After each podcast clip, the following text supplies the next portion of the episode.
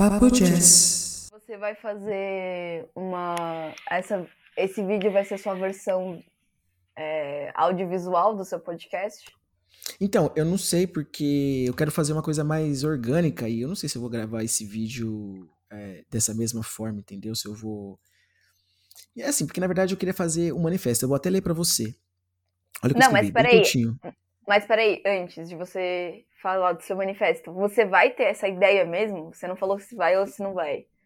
Então, é porque eu não sei o que eu quero fazer de, de fato. Eu quero ter alguns vídeos no YouTube, entendeu? Eu não quero deixar o YouTube só como a, a- o depósito, digamos assim, dos meus, dos meus vídeos, dos meus podcasts, Ah, tá tá. ligado? Das minhas conversas.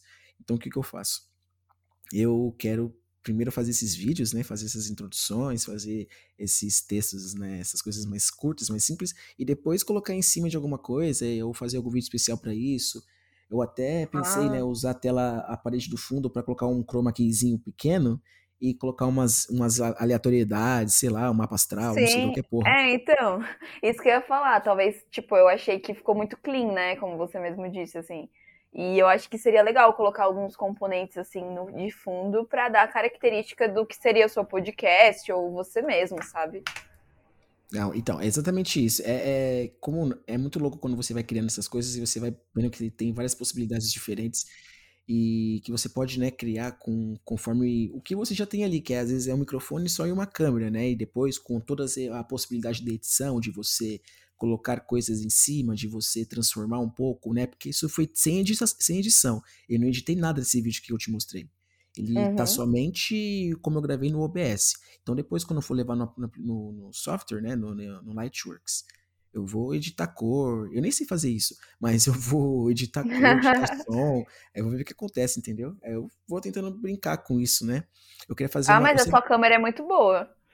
É, então, essa câmera que eu tive, eu arranjei pra fazer. é, fazer stream, né?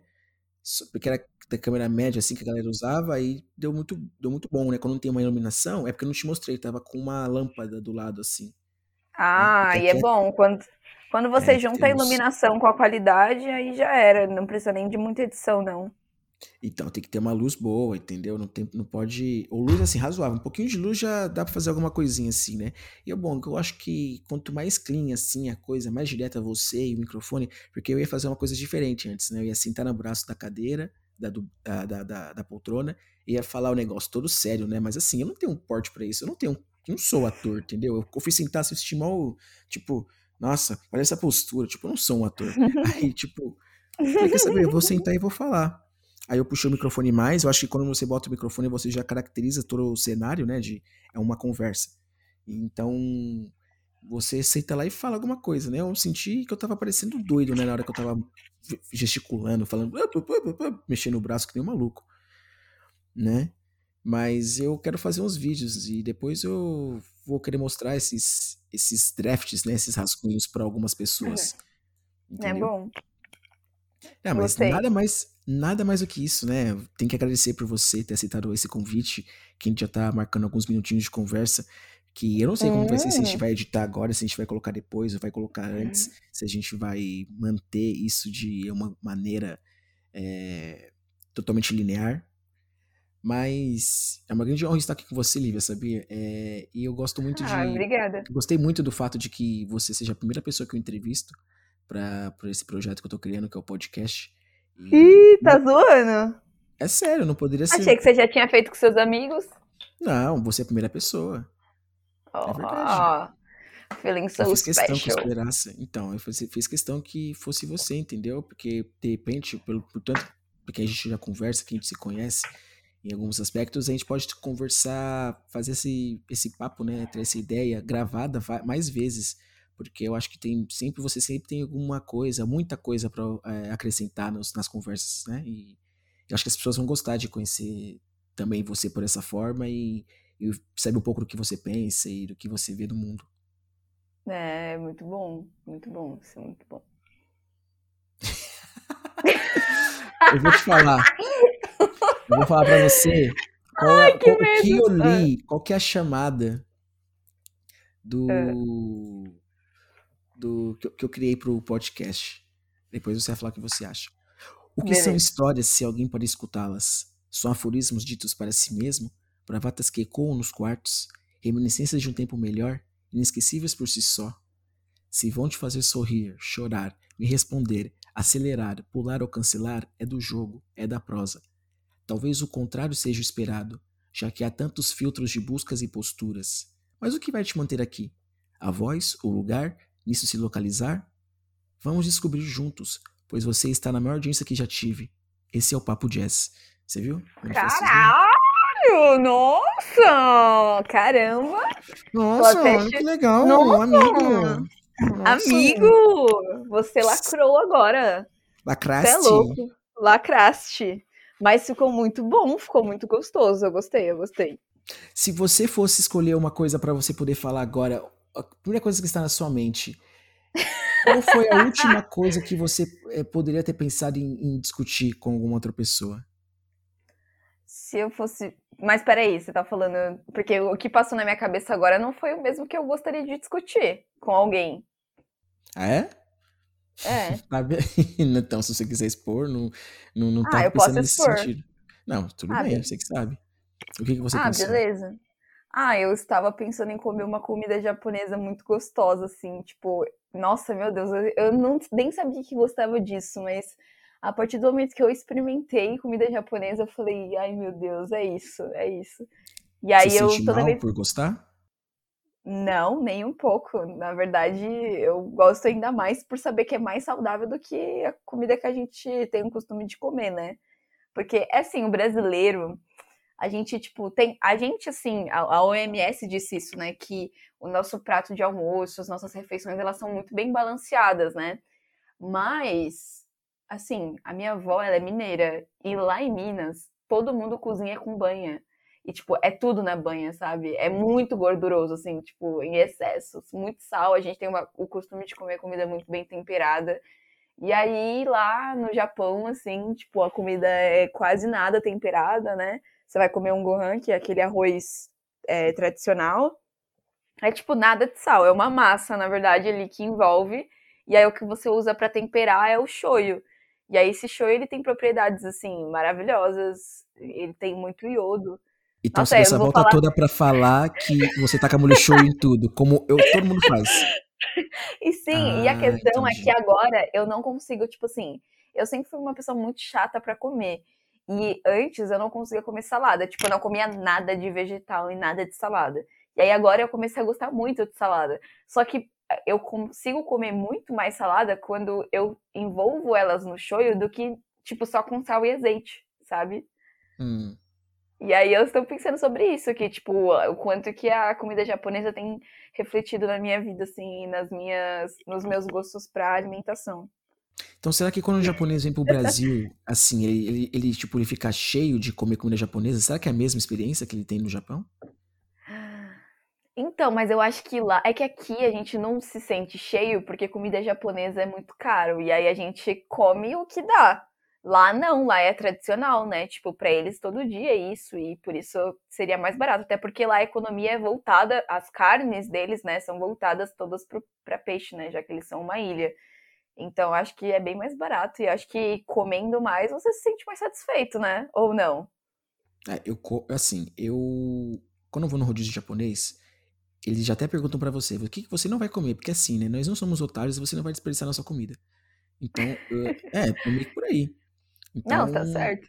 Eu já falo assim, eu não como isso, isso e isso, porque eu já fui em rodízio que os caras falaram, ah, é festa, é festa, vamos comer. Quando era fartura, né? Tava todo mundo comendo pacanema japonês tava rolando muita comida assim, aí a galera tava indo nos rodízios e gastando a beça, tipo, com desperdício, sabe? Então era uma coisa meio ruim nesse sentido.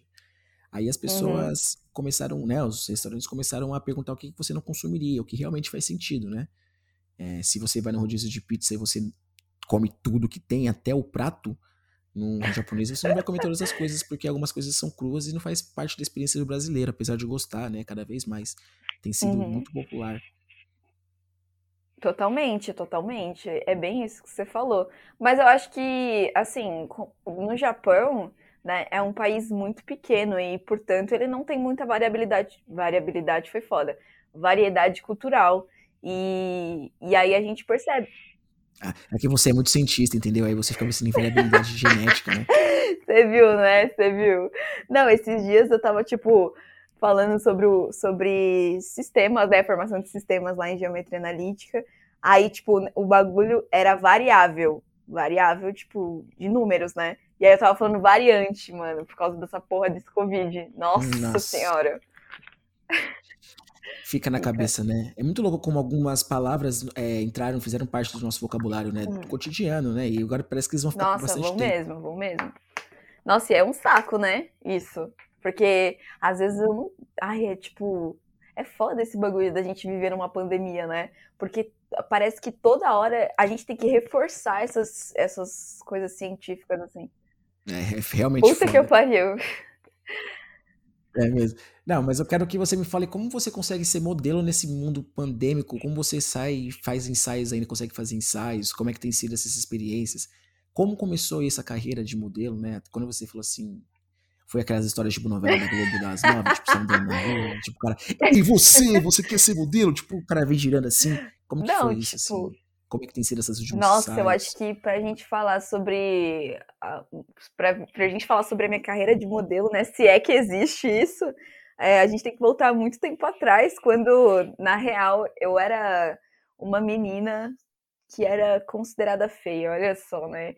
Tipo, o lance da. Não vou entrar muito nesse assunto, óbvio, mas enfim, existiu um momento da minha vida e acho que para todas as pessoas, e isso inclusive ainda acontece, né? Porque a gente ainda vive numa sociedade racista, que pessoas pretas são ditas como feias só porque são pretas, né?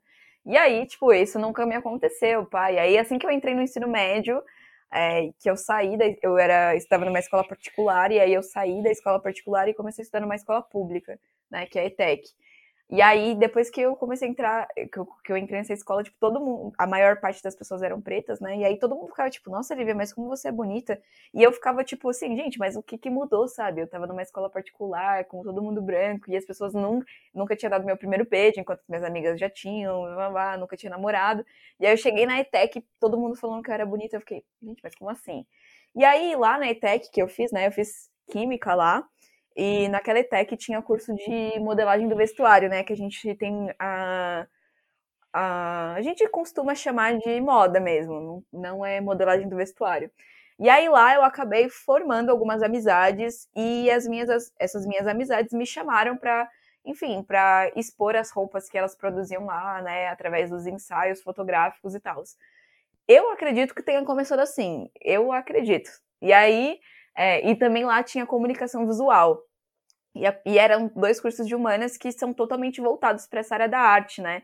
De fotografia, é, porque comunicação visual tem muito de marketing, né? Identidade visual e moda também. E aí não tem como fugir, né? Eu tive que, que me virar ali. Só que eu acho que nesse momento eu não posso falar que eu, assim, começou minha carreira de modelo, porque é, ser modelo é um trabalho profissional. E naquela época eu não, não tinha, não sabia direito como posar, enfim, porque você precisa ser capacitado para modelar. Não basta você ser bonito e tirar foto. É tipo, você precisa. Tem que ficar equilibrando o livro na é, cabeça. Tem que saber. Exatamente, tem que saber ser um manequim, sabe? E aí, tipo, nessa. E aí foi que aí eu comecei a aprender, né? Que eu tive umas as meninas de modelagem elas começaram a me ensinar algumas coisas sobre passarela, sobre essa identidade visual da roupa e porque assim, ser modelo é você é, ai, esqueci a palavra, mas é como se você criasse um personagem ali na hora e esse personagem ele vai ah, ele vai fazer tipo Ai, meu Deus, eu esqueci a palavra. Ele vai meio que se aplicar para aquele, aquela aquele é, vestimento. É, ele vai, tipo, performar. Repente, isso, ele vai performar aquela roupa, né? Ele justamente vai fazer isso. E eu aprendi a lidar isso, assim, nesse, nesse momento. E aí, nos três anos que eu passei lá, porque eu fiz o ensino médio junto do técnico, né? Eu fiz alguns desfiles de passarela. E justamente no último ano, né, que foi em 2018, eu fiz o desfile de passarela do TCC da minha amiga, né? Foi lá na Luz, inclusive, fecharam bem na frente da Pinacoteca, fecharam a rua ali e montaram Uau, uma passarela chique. gigantesca, pá, foi um evento muito da hora. Enfim, e aí depois disso eu tive algumas fotos desse momento, assim, da, que eu participei dessa, desses trabalhos lá de modelagem é, de modelagem, do vestuário, de comunicação visual, pá, e comecei a postar no meu Instagram. E aí, tipo, assim, é, quando você não é agenciado e você não passa por esse processo de formação, né, para modelar, é meio que é tipo, ah, você tem um amigo que tem uma marca de roupa, e aí você vai modela para ele. Ah, você tem conhece um amigo e ele vai fazer um editorial, ah, modela para ele, pá. Ou tem algum fotógrafo que tá montando o portfólio dele e ele te chama para modelar. Tipo, basicamente assim, a minha vida tava sendo nesses, nesses períodos, né? Só que aí uh, a pandemia veio, eu nunca tinha levado o trampo de modelo muito a sério, assim, né? Tipo, ah, eu sou Liv, eu sou Lívia e sou modelo. Tipo, ah, o modelo é um trampo secundário, sabe? Que eu uso para ganhar alguma grana. Mas até então não era nada sério.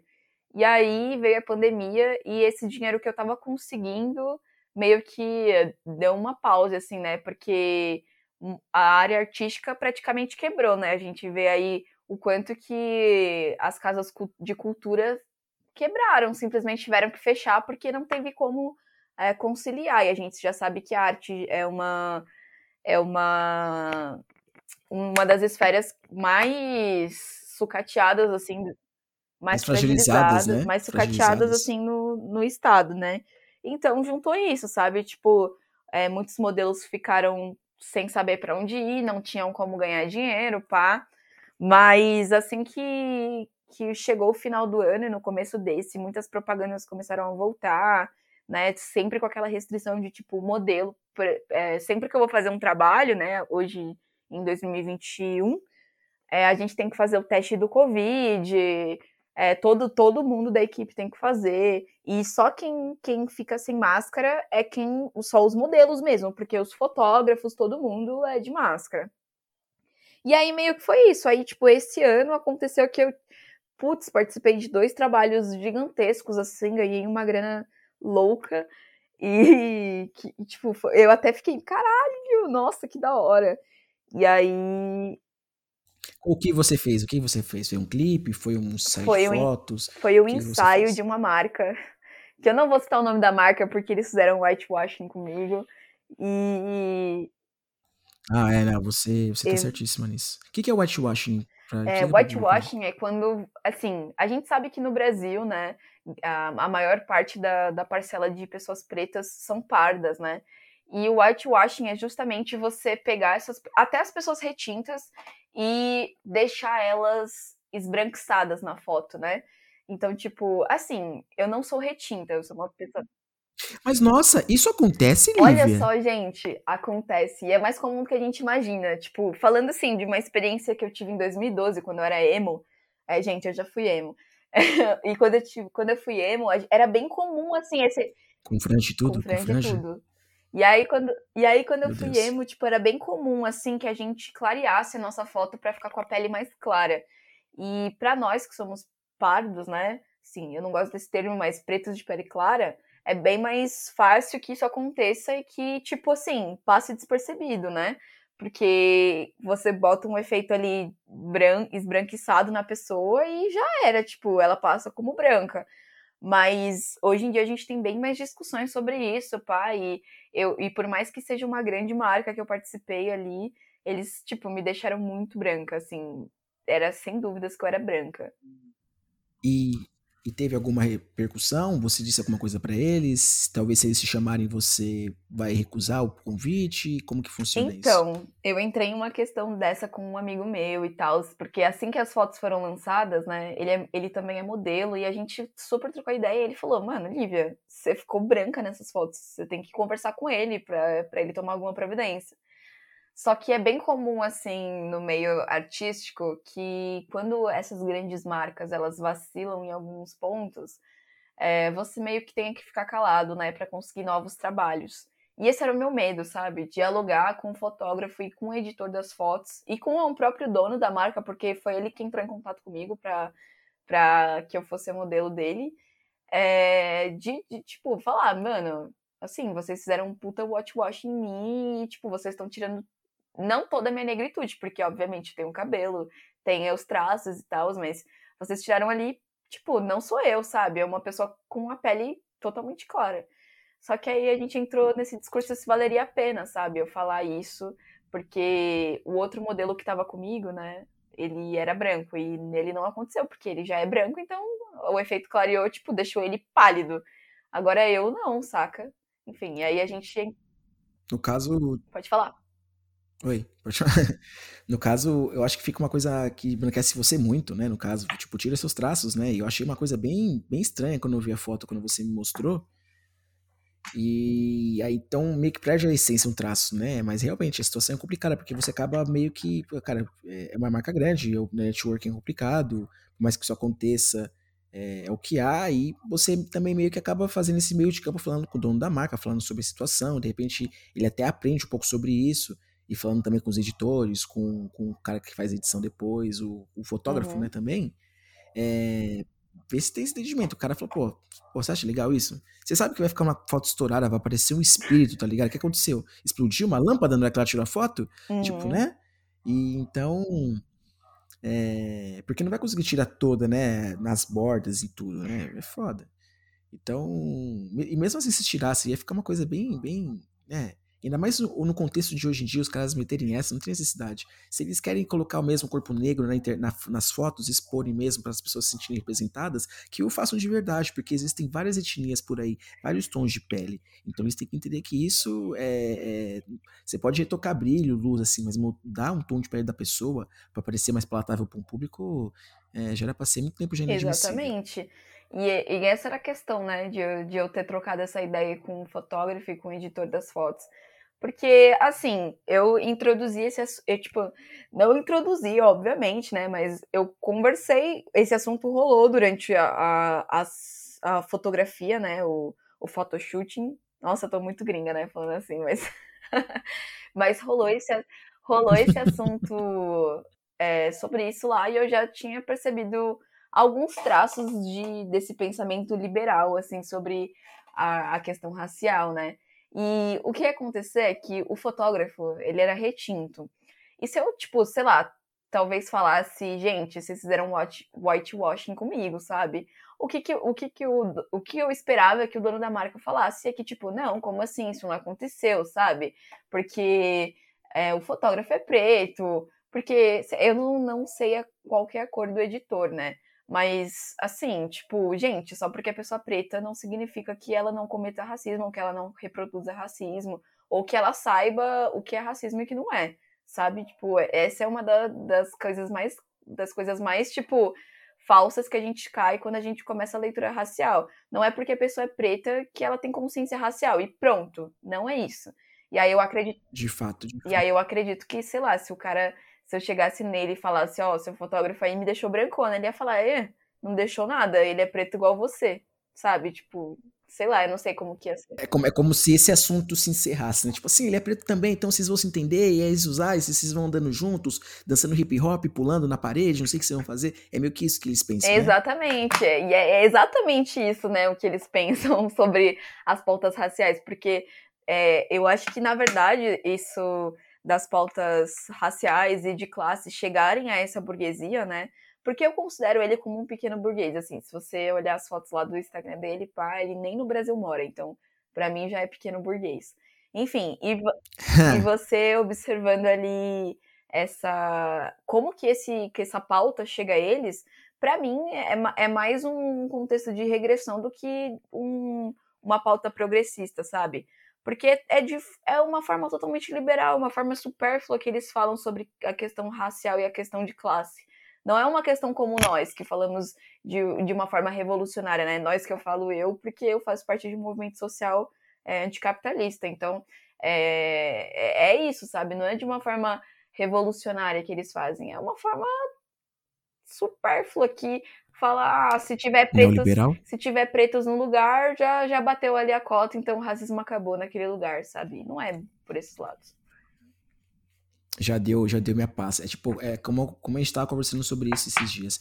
Não adianta você encher de pessoas negras, pessoas pretas na internet, na, nas, nas mídias sociais, nas redes sociais, colocar o rosto dessas pessoas, e você continuar com atitudes que você não promova a ascensão social dessas pessoas a longo prazo, né? Você é, colocar pessoas pretas lá para atender uma demanda e reduzir o, o buchicho em cima, a, a, crítica em cima, mas você não é, não, não cria ações nas suas empresas para você reduzir esse gap que existe por causa do, da, da, escravidão de 400 anos latente no Brasil e que depois da escravidão teve suas sequelas de proibição em vários aspectos que impediram também né, a ascensão social desse, da, da, do nosso povo. Então, como por exemplo a Magazine Luiza tem feito aí, que não, ainda não é uma coisa efetiva, não é uma coisa que vai mudar, né? até porque nós vemos o, como que é a etnia das pessoas que trabalham nos polos tecnológicos do Brasil, como a Faria Lima. Mas é, a gente, então, aí a gente vê como é, como que para muitas pessoas não chegam é, essa informação, só que quando chegam para algumas pessoas acaba sendo de uma forma, é, vamos atender uma demanda, vamos silenciar essas pessoas e vamos ver o que acontece. Como por exemplo uma marca que faz é, blackface, que depois contrata uma feminista negra para fazer uma propaganda para eles, né? Então tem meio que isso. Totalmente, totalmente. Então é meio que é, é, é exatamente por esses lados. É tipo o lance do Carrefour, sabe?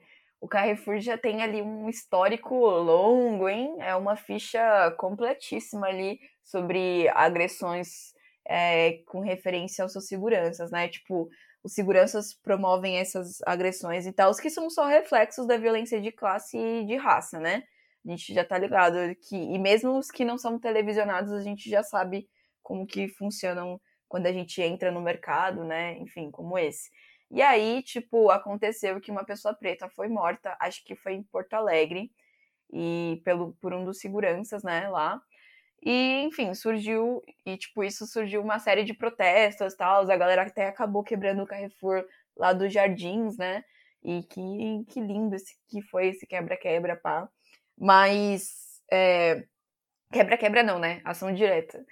E que lindo que foi isso. E aí, sei lá, um mês depois contratou o comitê antirracista formado por Silvio Almeida e Jamila Ribeiro, né, entre outros, mas esses dois são os mais conhecidos, né, pela mídia, por falar de antirracismo. E aí eu fico me questionando, né, tipo, como que uma grande empresa aí, como o Carrefour, né, e o Silvio Almeida, que é que é um cara que é formado em direito, que luta pela libertação é, e pela pelo cumprimento das leis com as pessoas negras, né? De assistência social e afins, se uniu a Jamila Ribeiro para se prestar esse papel de ser um chaveirinho do Carrefour, tá ligado? De ser o, o, cara que fale, não, gente, agora tudo vai ser diferente. Não, como se não existisse uma puta de uma estrutura por trás disso, né?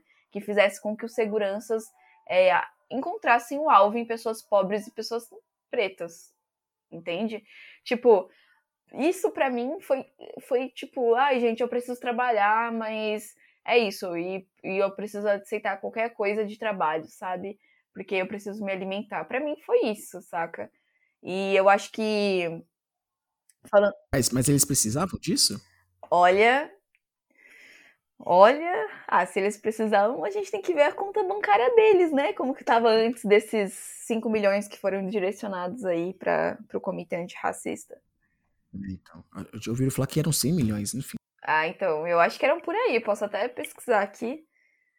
Um, mas, enfim, é justamente isso. É, é tipo querer. Essas, essas, esses comitês de anti, antirracistas são tipo uma um band-aid numa ferida enorme, sabe? E, e, o que mais me impressiona é ter o Silvio Almeida, que fala sobre uma estrutura, principalmente no seu livro de racismo estrutural, que liga isso com a classe, que faz uma puta análise sobre a construção da raça aqui no Brasil para se prestar um papel de, de olhar para uma empresa burguesa, tá ligado? que, que, que quando não faz violência, tipo, dos seguranças com os clientes, faz uma violência exploratória fodida de acumulação de capital, de os caralho, e, tipo, se presta esse papel, sabe? O Silvio Almeida se presta nesse papel, como se ele precisasse disso para poder se alimentar, tá ligado? Fode, fode, a empresa fode você de todos os jeitos, né? Assim, o que eu penso em relação, tentando ser um pouco contraponto nessa situação, tentando pensar pela cabeça do Silvio Almeida, que é, não é uma coisa que eu deveria fazer não é o certo, mas assim, eu acho que ele tentou tentar mudar o sistema, né, entre aspas, de dentro, com, assim, né, tentando achar que foi isso que ele queria fazer, so, é, pura e simplesmente, além de ganhar dinheiro. É, ele talvez quisesse mudar o sistema de dentro e com isso talvez ele acreditasse com a Jamila Ribeiro e com outras cabeças pensantes do movimento negro, que ele poderia, de repente, colocar políticas dentro dessa empresa que fizessem é, criar uma política, um pensamento que proporcione realmente a ascensão de pessoas negras dentro da empresa, né, que acho que é uma coisa que eles criaram, e também esse treinamento das empresas de segurança. Só que é uma coisa que eu já acho que já tem um problema, porque é, é, a Carrefour é uma cadeia muito grande de, de lojas, uhum. então eles terceirizam toda essa questão de segurança. E os caras cara vão lá treinar em toda, toda e cada uma sede, dos, e a empresa que faz terceirização para o Carrefour, lá em no, nos recônditos do Mato Grosso, onde tem um Carrefour gigantesco lá, os caras vão. Vai chegar esse tipo de treinamento lá para os caras? É isso que eu me pergunto. Pode ser em qualquer canto do Brasil, mas é, como que vai ser isso, né? Então, mas assim, eu acho que ele acreditou, ou talvez isso tenha algo que ele tenha falado para pra, as pessoas, que ele quisesse mudar o sistema por dentro, que ele quisesse transformar, de uma certa maneira, é, essa empresa num, num, num exemplo para para lidar com o racismo. Só que eu não sei se foi por isso, né? Ou se essa intenção se concretizou ou se isso vai, vai acabar acontecendo no futuro. Ah, eu acredito que, assim, a revolução ela não vai acontecer da noite pro dia, tá ligado? E eu acho importante que a gente pense é, meios o, o, mais possíveis. Eu não vou falar é, sem racismo ou que não aconteça o racismo, tá ligado? Eu não vou falar isso, mas os meios ali que, que sejam menos violentos possíveis até que a gente consiga finalmente se emancipar. Mas a questão é que esse pensamento, tá ligado? De, de fazer um comitê antirracista para uma empresa, ele já é contraditório, né, por si só. Porque quando a gente olha é, para o saldo racial assim que a gente tem no passado, sabe? As pessoas pretas elas são colocadas ali para trabalhar para gerar economia, até porque aqui no Brasil 82% da população é, era escravizada, né? E, e a gente percebe ali que a abolição da escravidão ela vem com essa necessidade, né, de, de um mercado consumidor e, e, e, a gente percebe justamente isso, essa, essa reviravolta, né? De tipo, ah, agora, por exemplo, essas cotas aí que tem no Magazine Luiza para contratar mais pessoas negras, né? Eu acho que não seja uma política afirmativa de, de, de um progresso é, racial. Eu acho que seja mais para justamente que essas pessoas tenham dinheiro para poder consumir mais. E eu tenho o mesmo pensamento também sobre as propagandas, é, porque eu acredito que colocar pessoas pretas na propaganda é só para gerar um mercado representativo, né? Para gerar um público-alvo maior. Enfim. E aí, quando. Eu... Nossa, me perdi. Me perdi. não, não, realmente, né? Na verdade, eu, eu, é, essa história começou quando eu perguntei da relação da, de modelo com o whitewashing. Na verdade, você já, já tá falando de vários assuntos que eu queria trazer. Então, era meio que isso, né? E você estava falando mesmo sobre essa, que você não acreditar sobre essas questões das empresas é, que querem incluir pessoas pretas é, como ah, vamos tentar acabar com o racismo. Uhul. Então, Não, então, né? é justamente. Colocar no mercado. Sim, eu li. Eu li uma frase no livro que eu não. Ai, eu não lembro que livro que é agora. Mas ele fala justamente sobre a vinda das mulheres brancas para dentro das empresas, né? Ou seja, elas. Eu vou falar especificamente sobre as mulheres brancas, porque as mulheres negras elas fazem ali parte de um mercado muito formal até hoje, né?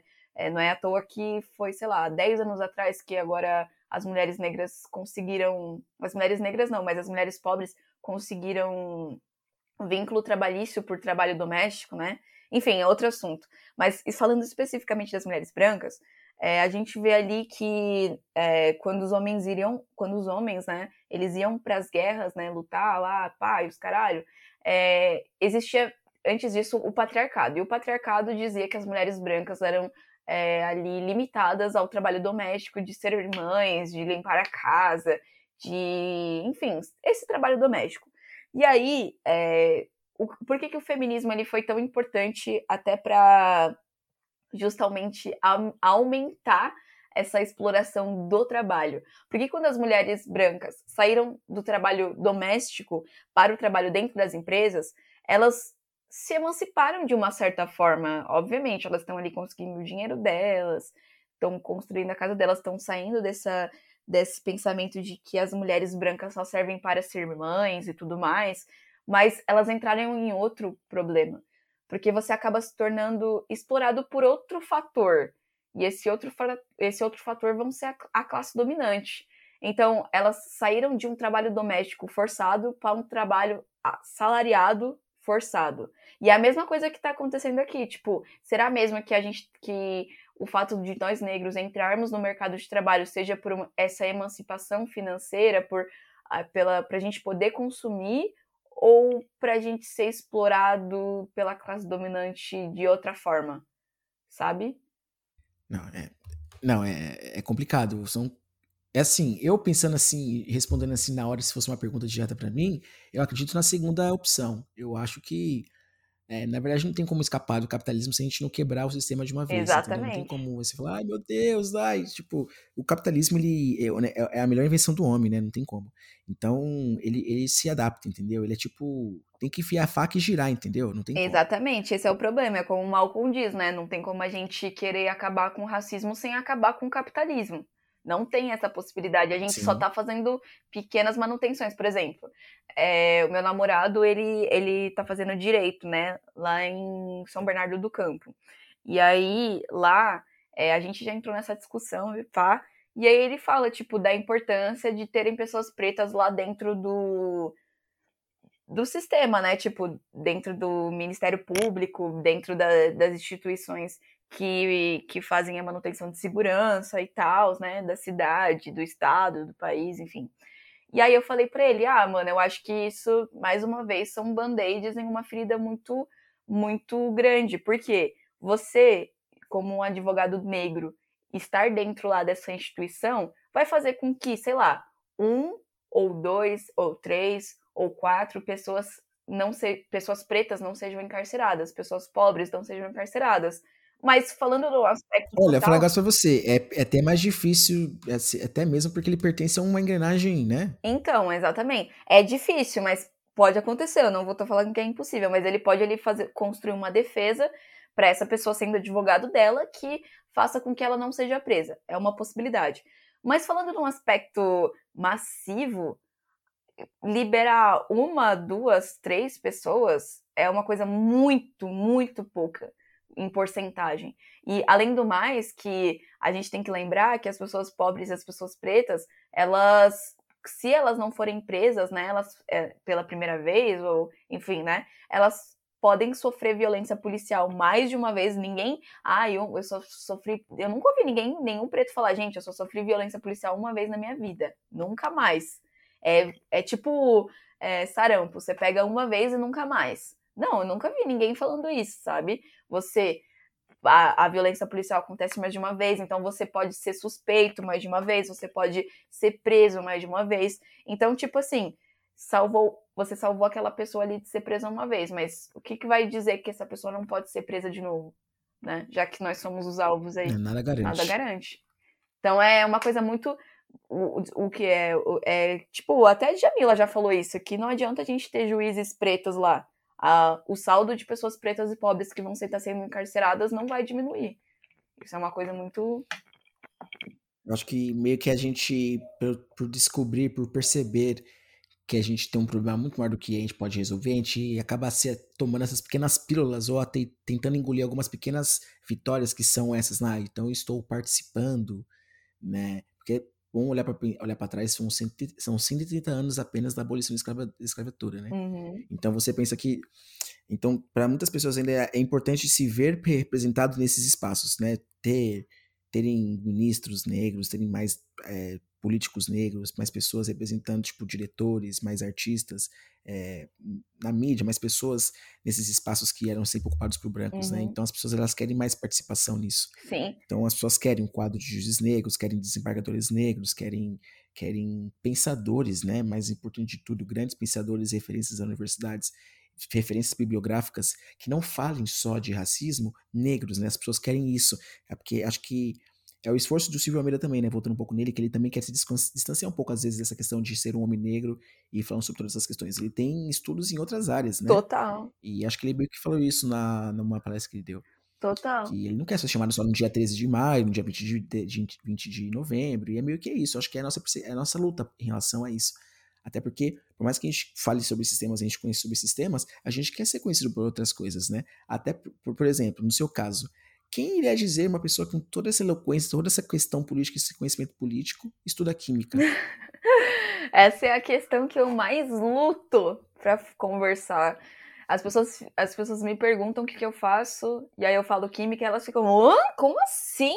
Como assim você faz? Eu acho que você faz metafetamina no seu quarto, né? Falar a verdade. As pessoas acham que você faz um lança-perfume. E aí, qual que é o lança? Eu sei é, disso. As pessoas acham que é, você faz um lancinho, não faz? É, é, isso, é isso. As pessoas acham que eu, que eu sou literalmente assim, que eu sou... Uh, a protagonista. Walter eu, White. É, eu sou, é, eu sou literalmente ele, uma versão preta dele, né? É, é isso que as pessoas Lívia Black.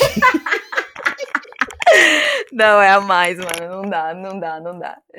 Mas é isso, tipo, e aí, e aí sempre isso, as pessoas tentam me associar, tá ligado? Por mais que algumas vezes, por exemplo, eu, eu me interesso muito por astronomia, muito, muito mesmo. E aí, às vezes eu tô falando sobre isso, ou eu falo sobre química, né? Porque química tem muito a ver, né? Química nuclear, principalmente, tem muito a ver com.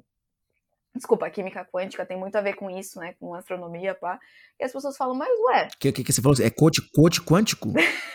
que, que, é quântico? Química quântica.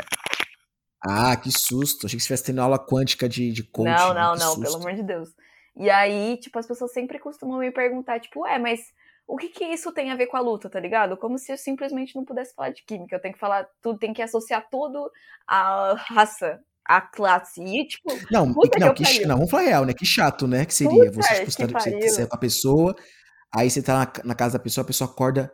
Não, porque a luta é o seguinte, vamos transformar o capital agora. Tipo, calma, vamos, vamos comer, comer um pãozinho. É, imagina, não, imagina se a vida do, dos Panteras Negras fosse o tempo todo política, se eles não pudessem transar, porque, oh, porque se eles não pudessem comer uma batata frita, tipo, mano, sabe? Até parece. Tem que ficar sempre alerta na janela, fumando cigarro e com uma arma É, com fuzil na mão. É, não é, é assim. É, com fuzil é. Não é assim, mano. As pessoas, elas, elas constroem muito esse estereótipo, né? De que só porque a gente sabe falar, porque a gente tem consciência de raça, consciência de classe, Se posiciona. a gente vive para isso, saca?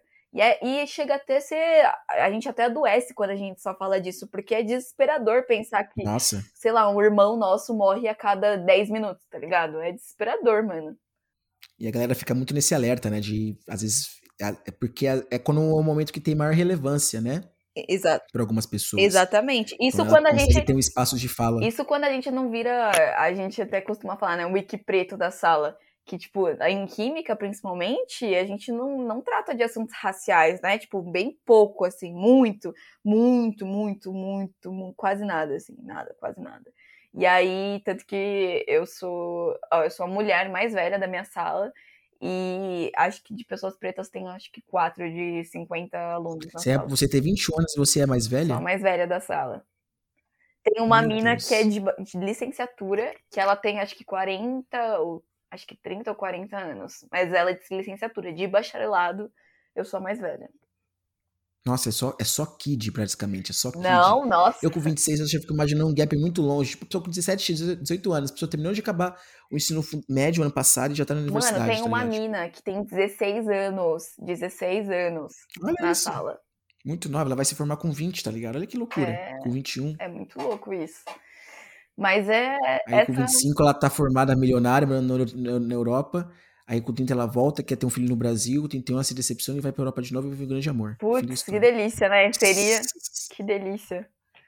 Ave Maria. Eu tô, eu tô é. pensando até, tipo, refletindo sobre isso. Será que daqui a quatro anos, quando eu me formar, porque eu não sei se eu vou querer fazer um pós, um mestrado, pá, beleza, mas contando só com a minha graduação, será que eu vou ter um trabalho, mano? Porque como. Ah, eu acho que vai ter não, sim. Essa área é uma área muito a boa. Área é uma área muito boa. É uma área que, que a, a área de química ela se apoia no capital de um jeito tão forte. Porque você, por exemplo, vê um momento de crise como a pandemia agora, que tem muita gente desempregada, muita gente sem condições de comprar muita coisa, mas falando no setor de química, né? Quando acontece essas crises, não só econômicas, porque a pandemia ela foi uma crise econômica, social e sanitária. Mas falando sobre a pandemia, ó, só a parte de só a parte farmacêutica, o que, que cresceu nesse momento? Que é totalmente química. A parte de utensílios médicos cresceu horrores, que também é uma parte muito química. A parte de, de cosmético, de, de higiene, o que, que cresceu? Porra, deveras. E, e é pensar que, mesmo que as pessoas entram em crise monetária, elas não deixam de consumir coisas de produtos de higiene, né? Tipo, por exemplo, eu falo isso mais da classe média, da classe média alta indo para baixo, ou da classe é, média baixa indo, tipo, pra pobreza, não é? Porque. É, todo mundo consome, todo né? De alguma certa, de certa maneira. Porque, tipo assim, você tá com. Você, tipo, usa um desodorante. Aí vamos supor que por conta do seu dinheiro do salário que diminuiu, você tenha que usar outro. Mas você não vai deixar de usar desodorante, você não vai deixar de usar pasta de dente, você não vai deixar de usar shampoo ou sabonete, sabe? Tipo, mano, são coisas básicas assim que a gente aprendeu a viver. E por isso que a área de química é uma área que tende a não quebrar, sabe? Porque a gente consome muito disso, muito disso. Porque a área de química ela tá ali desde o tingimento de roupa até a parte de cosmético, até a parte de higiene. Mano, é uma área muito, muito, muito grande, muito grande. Química é a base de muita coisa, na verdade. Química né? é a ciência central. É, proporciona que nós estejamos aqui, né? Química é a é, ciência então. central, mano. A gente, a gente, tudo que tá à nossa volta agora é química, tá ligado? Tipo, o fato da gente então. respirar é químico, o fato da gente se alimentar, o fato da gente existir é químico, porque as nossas células estão produzindo química o tempo todo. Então, mano, a gente não tem. Química é ciência central e acabou, é isso. Ponto. Ah, é, é, eu sou química, sou química. Ai, mano. A senhora é química. Aí vai chegar depois, nossa, ela ficou lá fazendo bandeira lá, defendendo lá, assistindo bandeira do Química lá pra nós. Uhul! Salve Químicas do Brasil! Salve Químicas do Brasil! Tamo junto! Vou criar um canal do YouTube pra falar o quanto que Química é maravilhoso. Tamo junto, tá? Tamo juntos, Químicas do Brasil. Faz a hashtag assim, ó. Químicas. É, aí você faz um, uma, uma fórmula química lá que pica que tipo quer dizer uma palavra, uma duplo, duplo sentido, não tinha essa, não tinha uma, um meme desse numa época que as pessoas usavam. Ah, tem tipo, é, tem, na verdade o, o nome do elemento, tem alguns nomes de elementos que são meio assim, né? E aí tipo, sei lá, tem o cu, que é tipo cobre, que na verdade vem, ah, então. vem de um, é que ah, os elementos químicos, né, as fórmulas, as fórmulas não, os nomes deles, né, as representações ali deles são todas latim, né? E aí o cobre é justamente cu. Olha só que fita. Ah, eu acho que já vi. É, é C-O-L, né? É. Não, é C-U. C-U. C-U mesmo? mesmo. Ah, cu. O cu do cru mesmo. Então pega um cu ao quadrado pra mim ali depois, ali, cu ao quadrado com dois olhos de H. É meio que isso, assim, é que os caras falam. Né?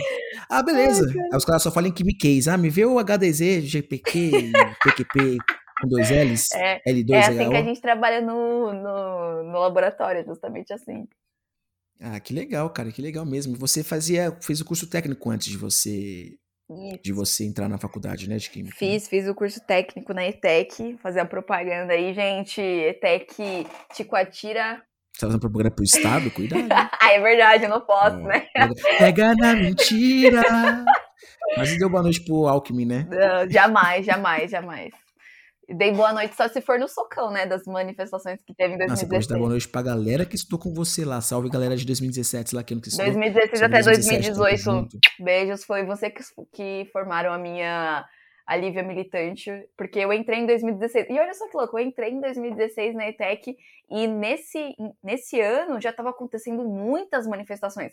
As manifestações ali. Secundaristas, né? Invadindo as escolas. É, tipo, começou ali com a, as manifestações, se eu não me engano, dos professores por salários melhores, e aí eles ocupavam as escolas, e aí depois surgiu outra pauta, que era das merendas, que nessa época até o Dória disse por mais, mais, mais profundo, mas da etimologia da palavra arrombado, quis, quis fazer a porra de uma ração pra dar. Se você for continuar falando assim no microfone daquela forma como você tá falando, tá melhor. Assim? Uhum. Assim? Você ficar falando perto dele? Uh, é, eu tô, tipo, com ele bem próximo da minha boca. Ah, não, então deixa longe, porque se você for falar mais alto, vai explodir, é, vai estourar, verdade. então fica difícil de controlar. Então, e aí, e aí, tipo, esse arrombado do Dória quis fazer a porra de uma ração lá para dar nas escolas públicas, substituindo as merendas. Farinhata, né? Isso, exatamente. E aí surgiu, tipo, veio junto essas, essas duas, essas três pautas, né? Que era melhoras na condição da estudantil, né? Com a, a, o aumento do salário dos professores e as melhores condições de ensino mesmo, porque, mano, ensino nas escolas públicas é foda. É, junto com a, a, a, alimentação, né, que é muito importante, já que grande parte das famílias elas que frequentam essas escolas públicas, elas dependem da merenda. E a merenda, né, que tipo, o Dória tava querendo era tirar até o arroz e feijão mesmo.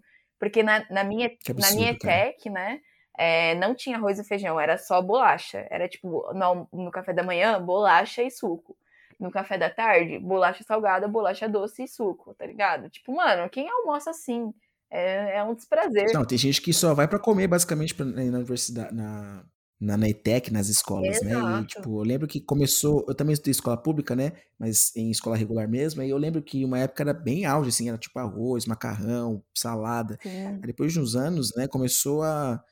Cair, começou a ficar uma coisa mais básica, mais só bolacha, mingau, bolacha, mingau. Isso o quê? 2010, 2011, 2012, entendeu? Sim. Começou a ficar uma coisa mais mingau e bolacha, bolacha e mingau. Aí, tipo, tinha um dia que tinha macarrão.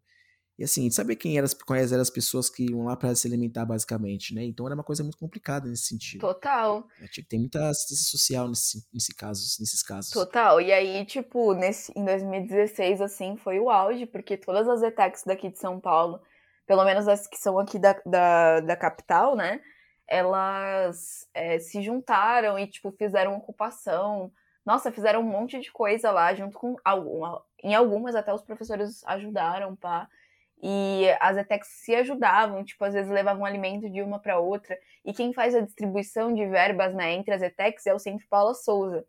E, e, tipo assim, chegou um momento que ocuparam, os alunos ocuparam o Centro Paula Souza. Tipo, olha só que fita, que loucura. Centro Paula Souza é o que? Um órgão do, independente do governo? É um, o que, que é? Eu acho que é tipo uma empresa que meio que faz a função, que é tipo meio terceirizada, que distribui a renda. Meio que, meio que administra Isso, essas, essas faculdades. Que né? administra né? essas, esses cursos técnicos, né? E, eu, e, se eu não me engano, até as FATECs são administradas pelo Centro Paula Souza.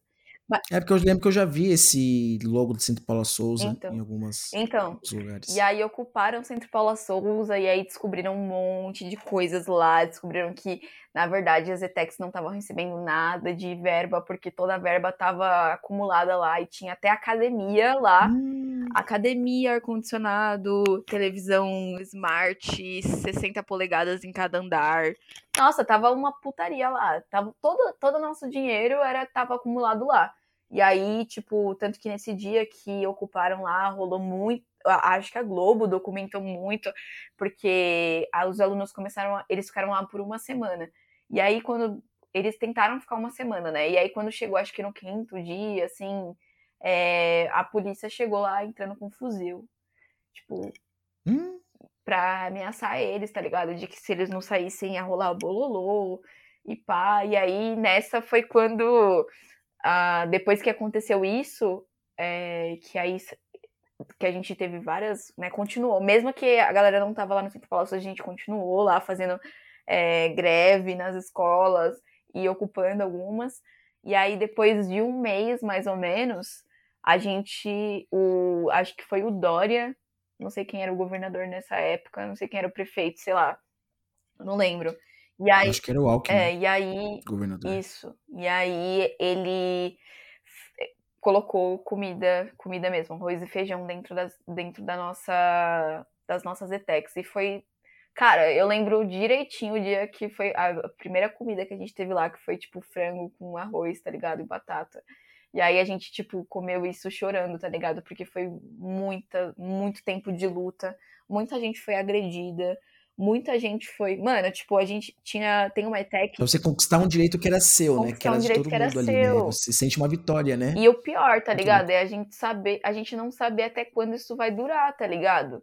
Isso que é o pior, porque essa, esse é o ponto que eu queria levantar, sabe? De quando a gente coloca pessoas pretas lá dentro, ou essa, pra, tipo, meio que girar a engrenagem a nosso favor. A gente não tá fazendo isso. Enquanto a gente não derrubar esse, esse capital e o Estado, né, capitalista, a gente não vai conseguir avançar, porque, beleza, a gente.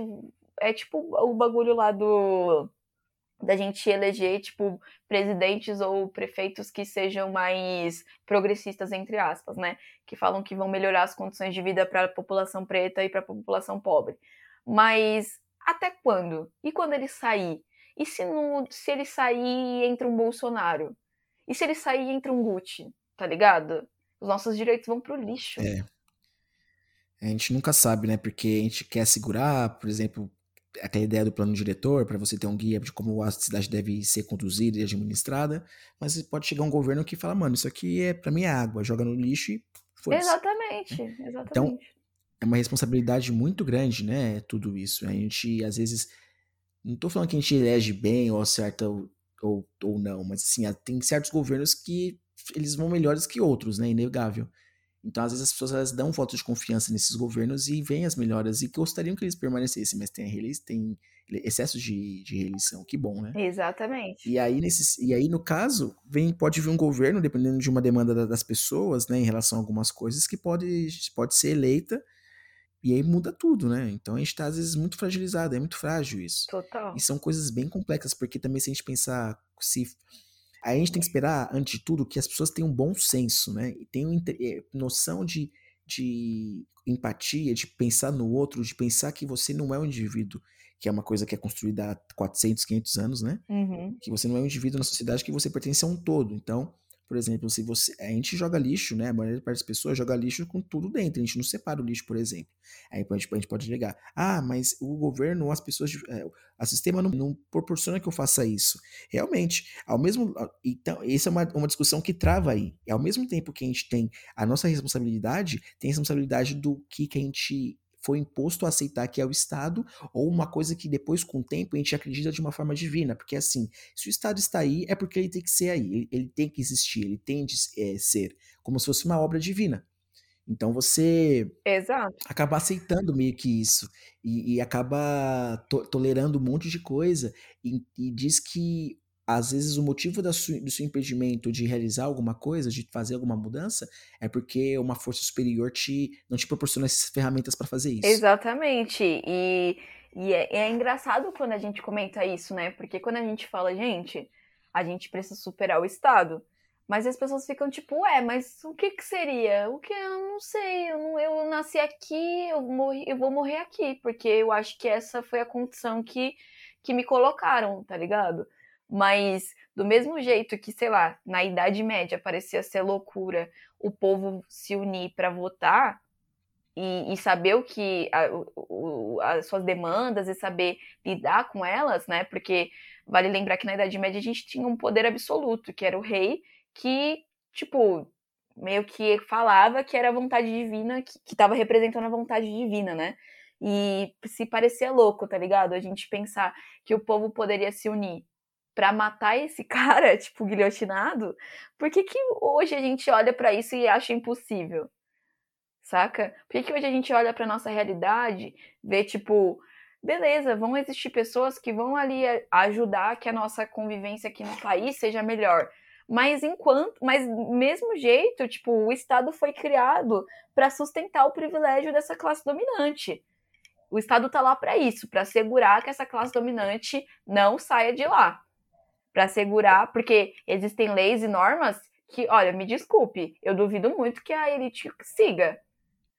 Vai me dizer que um cara que é rico, que, que é burguês. De dúvidas, a gente tem certezas, Não né? é? Vai me dizer que um cara é burguês vai para uma penitenciária junto com o neguinho da favela. Porra, não, né? Não, né? Por que que, por que, que, tem, por que, que tem prisões diferentes para pessoas que têm ensino superior e para as pessoas que não têm? O crime não é o mesmo? O crime não é o mesmo? Então. Vale pensar. É, não, porque você fez ali universidade, então você fez num, numa, numa sofisticação maior. Ah, uhum. beleza, obrigado por isso. Pois é, não é? Olha só que fita.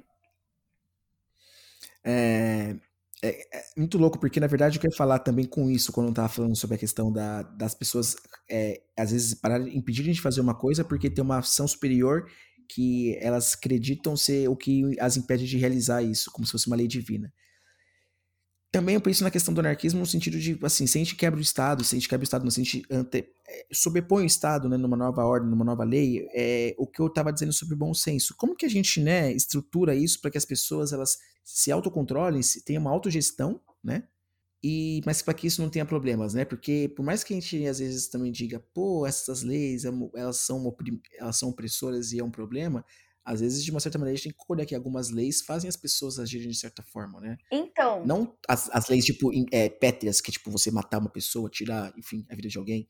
cometer algum abuso, algum assédio, mas no sentido de você cometer um, pequenos delitos, né? Sim, mas. Então, acho que a lei, no sentido, acho que elas impedem muitas pessoas de fazerem isso. Então, como é que a gente consegue criar um, uma sociedade que, que tem esse consenso de uma maneira tão estabelecida que a gente consegue se autogerir para sempre? Assim? Olha, eu acho que essa é a dúvida da, de grande parte das pessoas que pensam sobre a revolução, né? Porque é uhum. é isso, quando se a gente não, não prepara o terreno para que ela aconteça, a gente vai voltar para uma revolução francesa, né? Tipo, matamos o Sim. rei, e agora? Hum, e agora? Até que surge um novo Bonaparte, né? E aí é isso que a gente não uhum. quer. A gente quer que as pessoas fielmente entendam que elas podem se autogerir, enfim, que não precisa de um Estado para. Porque assim, o, o que a gente pensa, né? Que o Estado ele tá ali para proteger e para é, colocar uma norma social para que haja um bem-estar entre as pessoas, né? Mas que, na verdade, é, se a gente for parar para analisar assim do contexto capitalista, né?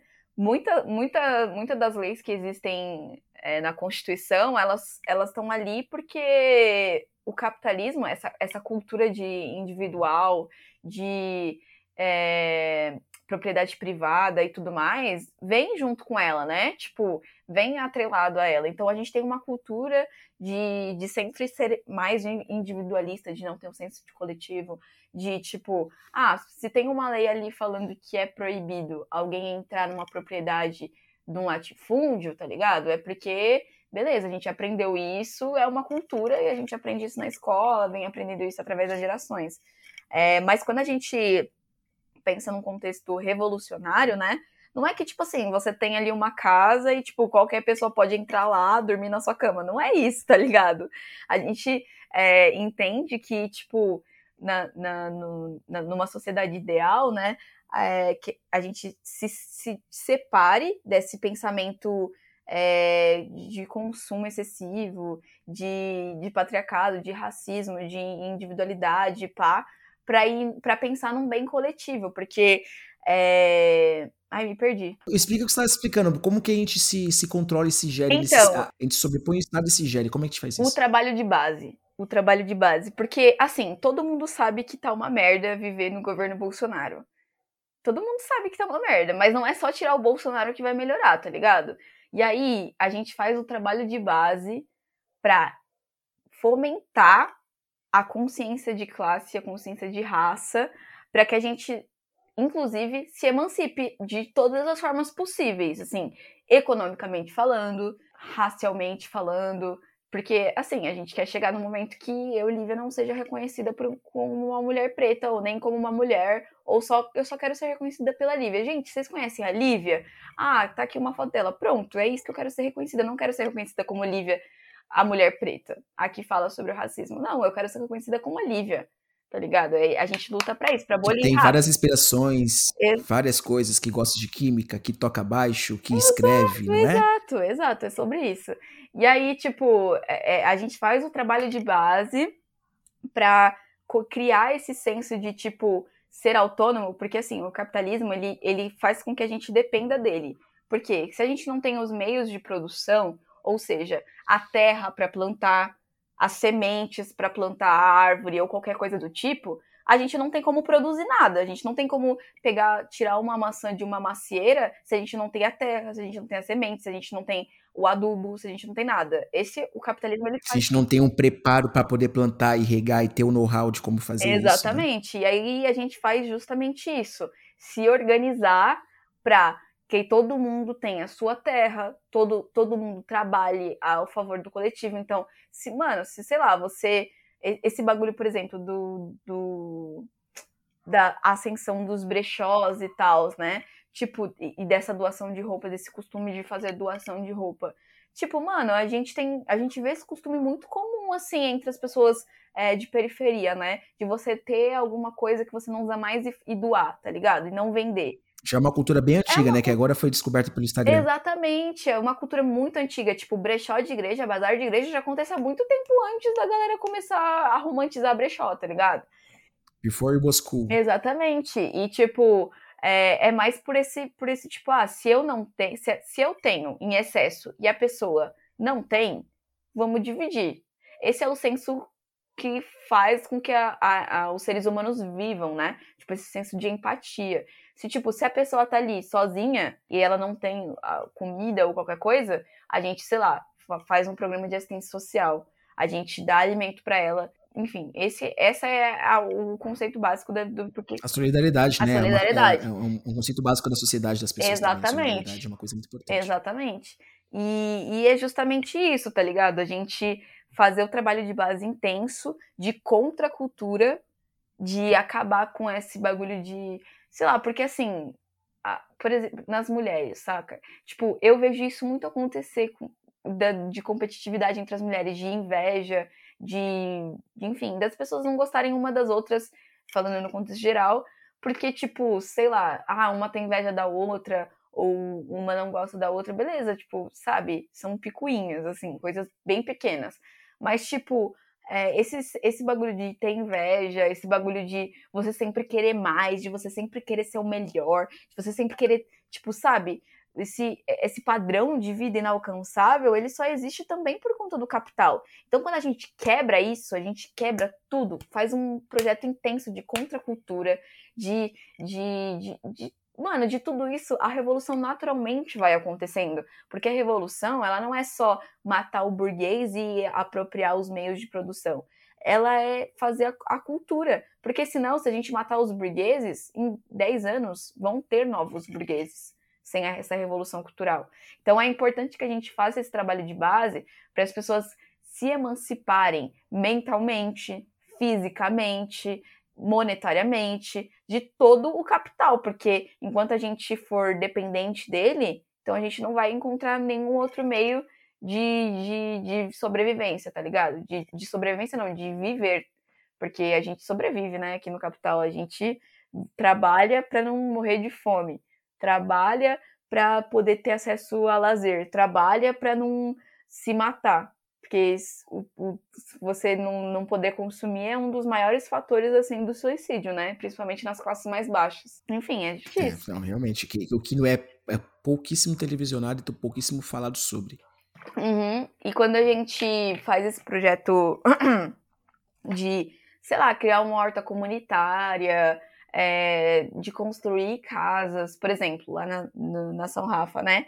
Que a gente tem mais feito, assim, é justamente. Qual o nome desse movimento que vocês participam na, São, na, na comunidade São Rafael, aqui em Guarulhos? Então, vou fazer a propaganda agora. É, o Mandela Free é um movimento social que eu participo e ele é anticapitalista e ele é autônomo também. É, o que significa que a gente não, não é vinculado com é, o Estado ou qualquer representação dele, enfim. A gente não recebe nada, a gente através da autogestão, através de doação, através é, de tudo, tá ligado? Do, do, do, da organização do povo, a organização popular, a gente consegue mover algumas coisas. Em agosto. O que vocês fazem lá, por exemplo? Então, a gente começou, né? O Mandela Freire começou com um projeto cultural, né? Ele era um sound system, aí teve, tinha umas batalhas de rap e tal, e houve a necessidade de uma organização política, né? Porque o rap, ele é. Não tem como você não escutar rap e não escutar política, tá ligado? É, não falar sobre política. Não são coisas que são totalmente unidas. E porque o, o, rap, né, ele é. Ah, mas enfim, eu não vou prolongar muito, mas o rap, ele justamente exala a podridão da, da luta de classes, né? Da classe dominante sobre a classe dominada, enfim. É, de, de todo jeito, surgiu dessa forma, tá ligado? Da gente, de uma organização popular. E aí é, começou com algumas oficinas de, de trabalho, né? Tipo, ah, como que eu consigo aumentar minha renda? Ou como que eu consigo gerar uma renda, sabe? É, essas coisas assim, e aí, tipo, veio a pandemia, e aí a gente entendeu a necessidade de, de uma assistência social porque é isso, gente. Não tem como a gente entrar lá na periferia e meter o louco sobre anarquismo, querer levar todo mundo lá na Paulista para quebrar o pau, se, se a pessoa tá precisando de um pacote de feijão. Não tem como dialogar dessa forma, né? E aí, esse é inclusive o que o choque né, entre o, o movimento estudantil das, das faculdades tem ao se relacionar com as pessoas pobres, né? Elas não sabem, acham que vai chegar lá e vai, com, vai começar a falar sobre fuzil, vai começar a falar sobre Estado, como se a pessoa já tivesse a base disso, tá ligado? Eu acho isso totalmente errado. Mas enfim. Uma linguagem totalmente academicista e, e, que afasta as pessoas, hermética, né? Exatamente. Ah, mais-valia? Vai pra puta que pariu, né? Com essa mais-valia aí. É, eu falo assim, no sentido também que. Eu, eu achei que você fosse falar sobre esse caso, mas é, foi legal que você entrou nesse contexto de, de separação, né? De como a universidade acaba vendo a galera da, da favela como mais um estudo social, ou uma coisa que tá afastada de mim. Deixei lá no zoo. Esse é o zoológico de verdade, entendeu? Esse é o zoológico que, que a gente tem que acabar, entendeu? Isso que, esse é o zoológico que a gente tem que ir contra, É um safari, né? As pessoas que eles. estão lá não estou sendo bem cuidadas, entendeu? Porque as pessoas acham que isso é um zoológico para elas, porque eu vou lá explorar, vou fazer meu estudo, falar, nossa, eu estou num, num contexto muito fora da minha realidade, eu não frequento aqui, né? Então, a pessoa já confere essa, toda essa carga animalesca e fantasiada e teatral, né? Porque é um cenário que ela não pertence. Então, para ela é uma coisa que ela acessa, mas não vai fazer parte do cotidiano dela. Então, para ela é tipo como se estivesse numa realidade paralela, uma fantasia, um sonho. Então, ela pode ir embora, não vai acontecer nada com ela supostamente, e ela realiza o que ela tem que fazer ali e vai embora. Faz o TCC aí redige dela. o que tá ali, é, e já era, meio que por aí. E, então, você vê que não é a ideia é, o movimento que você participa é uma coisa que tá que, que pensa mais na, é, na capitalização, não, na capilarização desses pensamentos em que as pessoas elas se autogerem, é, gerem, né, que elas pensem por si só em relação política, não só, em, infelizmente, porque são fadados ao capitalismo, porque são mais pobres, a trabalhar e trabalhar e trabalhar. É eles, quando estão, enquanto chão de fábrica, a perceber que ele está sendo explorado e que tem uma pessoa que, enquanto ele ganha mil reais por mês e produz 150 mil, está ganhando todo o lucro dele. E, e ele passa isso para as pessoas que trabalham com ele. E não só corrente de WhatsApp ou vídeo do TikTok. É isso que é importante pensar. Totalmente. E, e eu acho que a coisa mais importante ali de, desse, desse movimento social existir é que a gente não cria uma nova dependência para esses moradores da São Rafael, por exemplo, né? O que, que a gente está tentando fazer é auxiliar eles para que eles possam se autogerir, porque assim, é, acho que quem mora ali de verdade mesmo é só o, é só o Thiago, que é uma das pessoas que, que compõe o Mandela Free. Mas todo o resto, tipo, eu moro aqui no Cocaia, que é outra. Que, tipo assim, mesmo sendo a mesma cidade, é uma quebrada de que tem organização diferente, tá ligado? E, e a, o Pedro mora ali perto do Padre Bento. Ah, o Matheus mora ali perto do shopping. Então, tipo assim, é, é mais um pouco diferente. Não, não é você morar na proximidade, não é você morar lá, entendeu? E aí, é, lá na São Rafael, o que, que a gente faz? A gente a gente faz assim, ó, é assim que faz uma reunião. A gente primeiro começa com as pautas, pá, e é isso, a gente fala como que é uma reunião, e eles que fazem reunião entre eles, a gente tá ali só pra falar, ó, gente, ainda tem uma pauta para discutir, ou, gente, tem 30 minutos de fala, ou, gente, a gente só faz isso. Eles que decidem o que é melhor para eles, eles que decidem é, quando a doação vem, né, porque a gente tá reconstruindo as casas lá, eles que decidem para que. O que aconteceu com as casas? As casas, elas ainda não terminaram a reconstrução, né? Elas estão ainda no processo de reconstrução. Mas vale lembrar que ali é só a carcaça da casa, né? Ainda tem os Mas móveis. Elas pegaram fogo, né? Teve um incêndio. Isso, lá, é, né? vou... então, em agosto do ano passado, agosto de 2020, aconteceu que ali, perto da próximo da torre, né? Ali, para quem conhece, a Fernão Dias, ela incendiou. E ali tinham 18 famílias, né, morando ali e eram todas feitas Nossa. de barraco, né, de madeira. Então, pro fogo, isso foi delicioso. Alimentou ali com colchão, com coberta, com nossa, com tudo. Foi tudo, tudo incendiou, tudo pegou fogo, tudo se transformou em cinza, tá ligado? E aí a gente fazia, o Mandela Free fazia um trabalho já é, de assistência social que a gente entregava cesta básica e entregava é, produtos de higiene também em uma outra área da São Rafa. Para quem não conhece, a São Rafa é muito grande, é uma favela muito, muito, muito grande. Ela vai ali desde o shopping, passa pela Fernão Dias, vai até um outro bairro chamado Vila Galvão, passa, ela beira ali o Padre Bento, então, tipo, assim, ela é muito grande, é uma extensão gigantesca. E a gente fazia parte de, de uma área ali meio que restrita, que a gente já estava tentando desenvolver uns trabalhos lá, que foi justamente onde surgiu o Soul System, pá, né, que é o Treme Terra, para quem conhece. e surgiu ali próximo da, da UBS, né? E aí, olhando para a favela, a gente falou: não, vamos fazer alguma coisa lá, pá, tem que ser feito alguma coisa. E aí a gente se uniu e começamos e criamos, né, um comitê de ajuda mútua lá para fazer muitas coisas lá. Tipo, os moradores, eles auxiliavam o que a gente tinha que fazer. A gente trouxe a, a galera, a mão de obra para fazer o trabalho, mas eram os moradores que nos auxiliavam para a gente saber o que a gente tinha que fazer. Então, a gente primeiro tirou todos os, os destroços do, que estavam queimados lá, depois planamos o terreno, depois é, separamos as áreas, as casas, né, que iam ser construídas. Aí começou a escavar para tirar o encanamento que já tinha lá embaixo, construir as redes de esgoto, é, para só lá para frente, trabalho, né? só lá para frente começar a erguer as casas mesmo com tijolos, né? Porque a gente, inclusive, eu acho isso um feito maravilhoso, tipo a gente é, ter saído ali de uma construção feita de madeira para uma construção de alvenaria. Tipo, isso, porra, isso é muito foda. A gente fala, caralho, a gente tá acostumado, né, a ter nossa casa com tijolo, pá, a gente nem percebe isso, mas, mano, pra, pra eles dali, tipo, sair de uma casa construída de madeira pra ir pra uma casa de alvenaria, porra, é foda, mano, é foda. E aí, isso aí, a gente terminou esse trabalho, né? A, a, a gente já faz um ano, né? Porque já, já fez um ano dessas reconstruções e já tem gente morando lá, já tem algumas famílias já morando, e a gente ainda tá na, nessas doações, né? Porque ainda precisam. Porque assim, não é só a casa, né? Não é só a estrutura da casa que a gente precisa montar.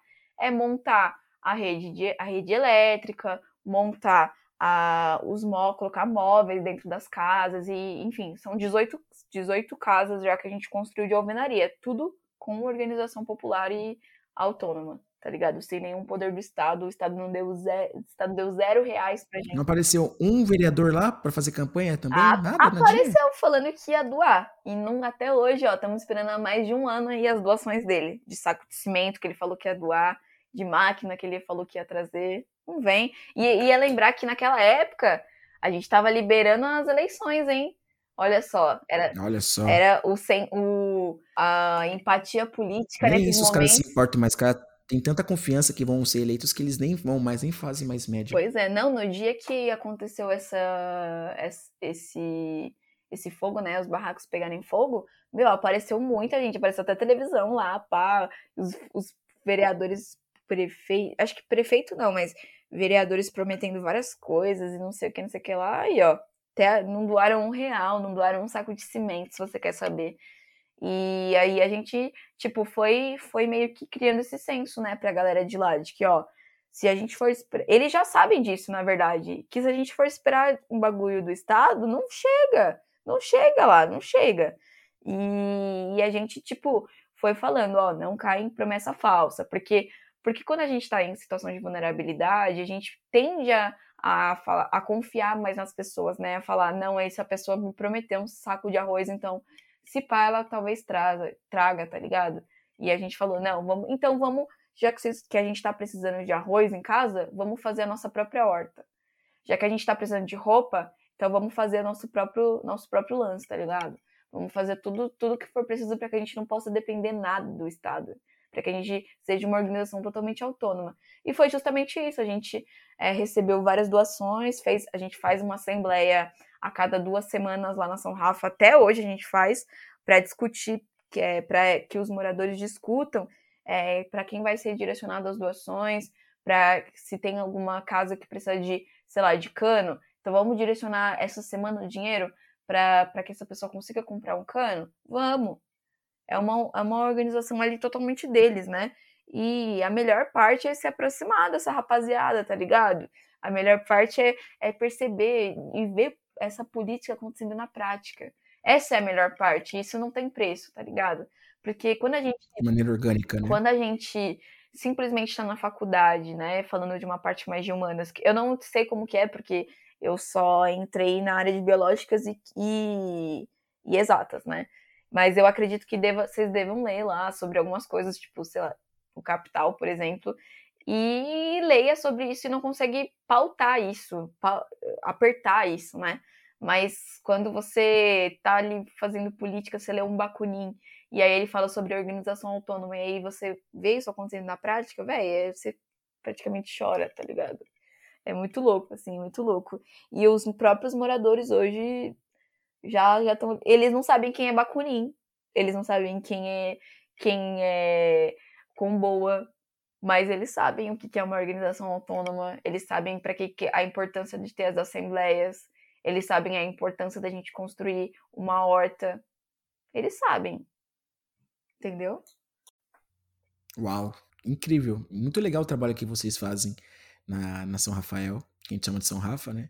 E esse trabalho são trabalhos que mudam o mundo, né? Porque na verdade você tá é, vendo as coisas acontecerem, você não tá lá, tipo, introduzindo alguma coisa diretamente, você tá deixando as pessoas pensarem por si próprias e que é uma coisa natural, né? De elas verem, perceberem que existem outros métodos de fazerem as coisas acontecerem de maneira que dá certo para todo mundo, né? Que não seja uma coisa de que, ah, que eu vou tirar uma vantagem em cima de você, que eu vou te explorar e vice-versa. É... Totalmente. E da onde que veio esse nome Zacimba, que é o seu seu nick no Instagram? Da onde que veio Zacimba? Olha, olha só, então, é... o ano passado foi um ano bastante intenso para mim. Foi um ano que eu me aproximei do Mandela Free, né? Do movimento.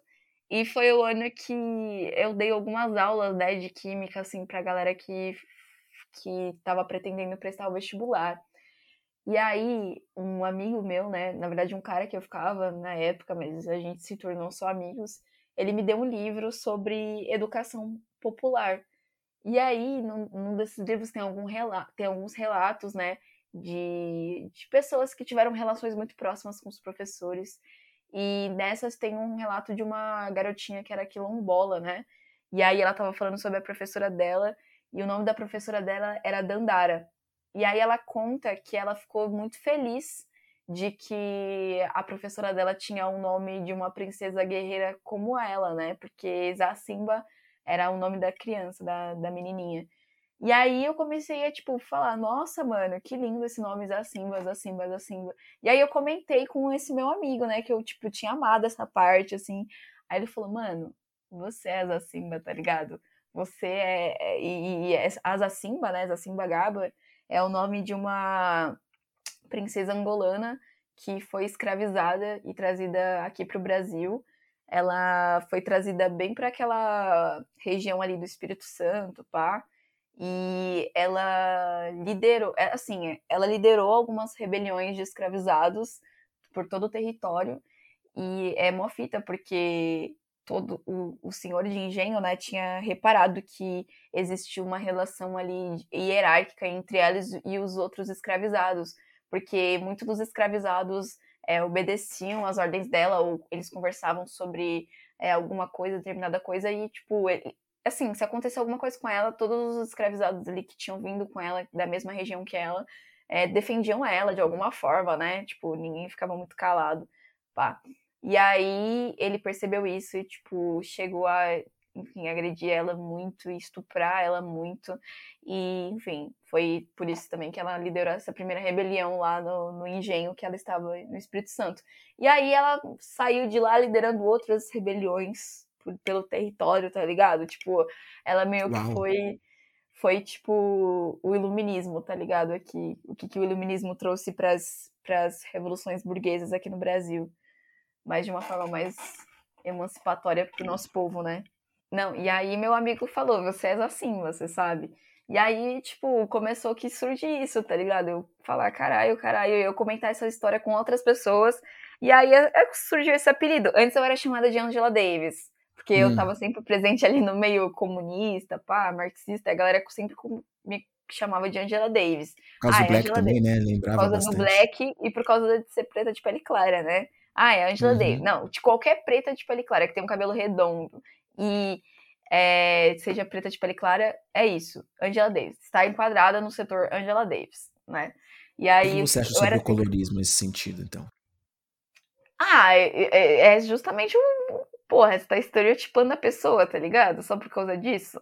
Eu tenho discordâncias da Angela Davis, eu não sou a mesma pessoa que ela, e só porque ela faz parte de um movimento. Ela fez e faz parte, não sei se ela faz parte hoje, né? Mas ela fez parte de um dos grandes movimentos aí é, pela emancipação dos pretos e da classe trabalhadora. Eu tenho que ser enquadrada nela? Tipo, caralho, não existem. Só existe ela agora? Só existiu ela. Ela, ela acredita nas pessoas, né? E tem muita gente que não sabe nem que ele escreveu direito. Mas, enfim. Exatamente. É ela ser referência não, não do que outras nada, pessoas. Não sabe nada sobre ela. Aí, só porque ela fez parte dos Panteras, tá, é isso. é, mas rola aquela romantização, né? Que também, não só o filme do Spike Lee, mas também, né? Porque é um fator, da, é, um, é uma peça da cultura pop, é, uma, é algo que pertence à cultura pop ela também ajuda a fazer a fazer a imaginação das pessoas, né? Porque as pessoas pensam assim, uau, olha para ela, né? Não sei se você lembra daquela personagem do filme. Olha pra ela toda estilosona e pai, como tá na, na, na, em alta, né? O, o, estilo negro, né? Não as pessoas pretas, mas a, a estética, né? Dessa uhum. época. De jaqueta preta. Quem, quem, quem que não ficaria de jaqueta preta, tá ligado? Né? É. Calça flare. Cara, fica é. muito estiloso. Né? Cara de poucas, poucos amigos, mas muito inteligente. Pessoa. Com que sabe, usada na mão. É, que sabe sabe conversar, né? Que é atraente, porque a, a gente se a gente diz, né? Hoje em dia que a, gente, que a gente se atrai pelas ideias, mas a gente não sabe conversar com as pessoas. Mas a gente diz que a gente se atrai pelas ideias das pessoas, mas na verdade a gente se atrai pelo corpo, e se a ideia for razoável, a gente fala, ok. a gente fala assim, tipo, ah, eu tolero isso, mas quando a pessoa, né, na, sua concep... na sua percepção, é linda, é espetacular e tem um papo interessantíssimo, incrível, então você bota a pessoa num pedestal e idealiza ela de uma maneira, né, como se essa pessoa também não fosse permitida ter seus momentos fora disso, ou ter gostos aleatórios, ou é, pensar em outras coisas. Eu acho que por você ter esse pensamento político, essa postura, eu acho que muitas pessoas que te veem pela internet, que te conhecem pela internet, te veem assim, não é? É, é verdade, é verdade. E, e, e eu, na eu particularmente, assim, tipo, odeio que as pessoas me estereotipem e eu quero ser vista como uma pessoa que gosta de tocar baixo e gosta e, e se interessa por política e gosta de química e de astronomia, mas não só por isso, tá ligado? Eu não quero ser a Lívia que sempre fala sobre racismo ou que vai ensinar as pessoas sobre racismo. E, e eu acho que é, que é justamente isso, sabe? Porque assim, o que a gente conhece da Angela Davis é que ela era uma mulher preta que foi que foi presa pelo FBI, porque é, e, e, quando ela foi presa, ela escreveu um livro e que ela fez parte dos Panteras, da organização dos Panteras, blá, blá, blá. Porque até, na verdade, essa, a questão dos Panteras Negras nos filmes é tratada de uma forma liberalzíssima, né? Tipo, ah, nunca sim. fala explicitamente que era uma luta de classes, uma luta politizada, tipo, esse ah, último filme do. Negros contra do, policiais.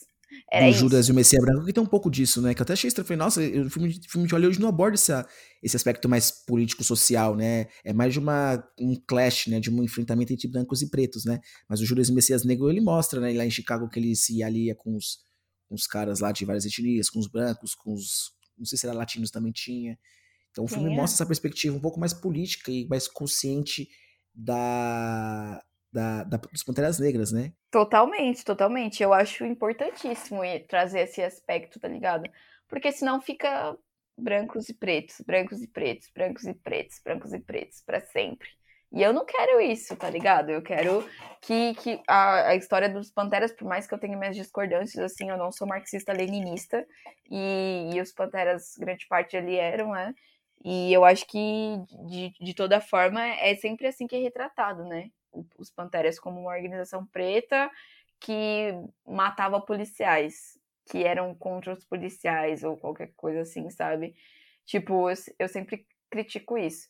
Mas voltando ao assunto que eu nem lembro que a gente tava falando, sobre. É, na verdade, eu perguntou sobre baixo, no caso. Mas, mas é, fala, Enfim, falar. não, voltando ao assunto lá atrás sobre Zacimba, né?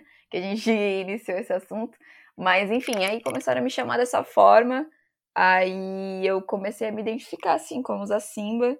E, e eu gosto muito desse nome, eu acho esse nome lindo. Mas perfeito. qual é o seu nome real? Meu nome real? Eu posso falar meu nome aqui? Se, se eu ficar exposto e se eu, e o FBI me perseguir? Ah, seu nome, nome vai ser conhecido de alguma forma, né? Você não precisa falar o seu nome completo, pode falar o segundo nome que você mais gosta. Eu pensei é. em qual falar, mas eu acho que é melhor que você fale, né? É, o meu sobrenome é é, vou falar tudo, né? Acho que não tem problema, porque através do meu CPF as pessoas sabem tudo sobre mim. É, já sabem, né? Já sabem, já sabem. Os dados estão aí soltos pela internet. Eu quero, Mas... Então eu quero que você faça uma coisa. Eu quero que você fale seu nome, sobrenome e uma palavra que, que você gostaria que, que as pessoas dissessem quando ouvem seu nome. Uma palavra que as pessoas gostariam? Que... Ou uma frase, não sei, que você gostaria que quando as pessoas ou pensassem em você, elas dissessem. Nossa, difícil, mas vamos lá. Bom, meu eu nome posso é dizer uma. Gentil. Pode ser. Você acha que eu sou gentil?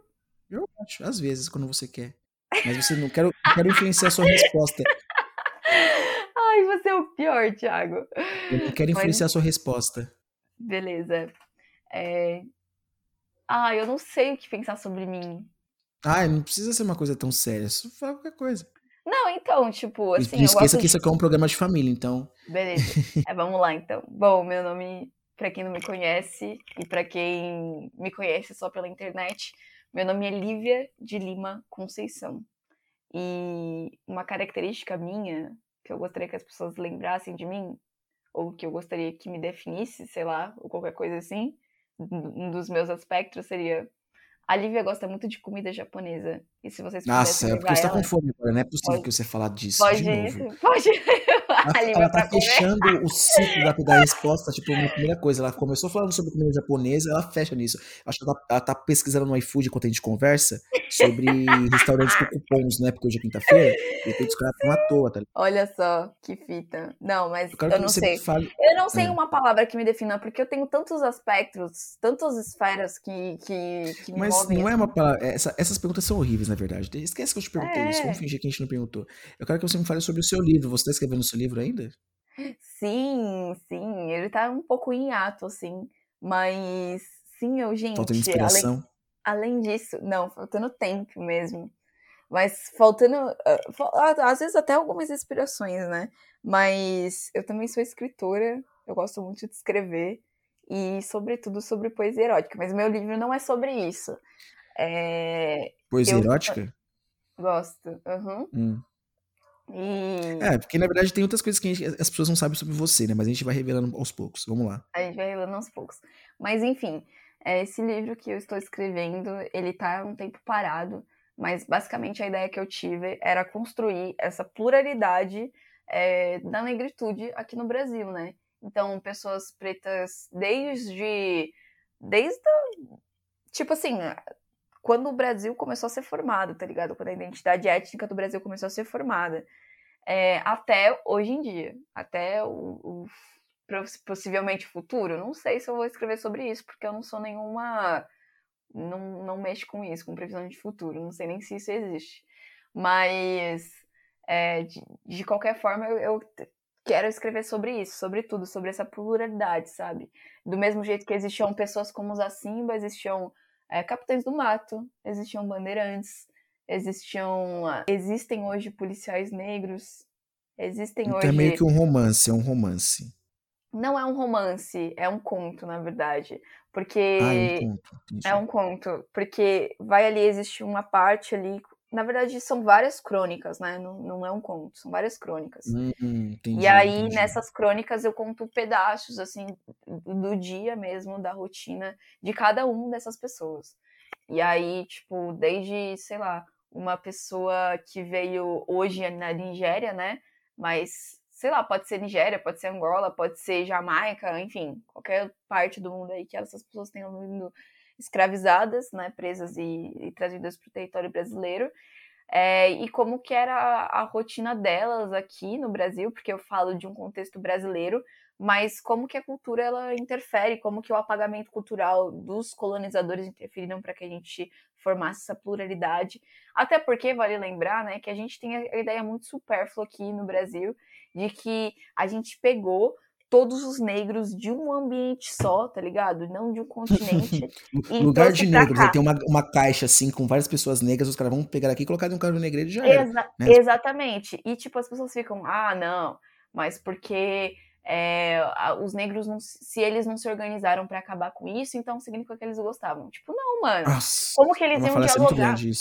Como que eles iam dialogar se até mesmo hoje a gente fala em países, né? Mas naquela época não tinham países. Mas como que a gente fala hoje em países? Em um país só, gente, existem diversas etnias. A África é um, com, um continente, um continente.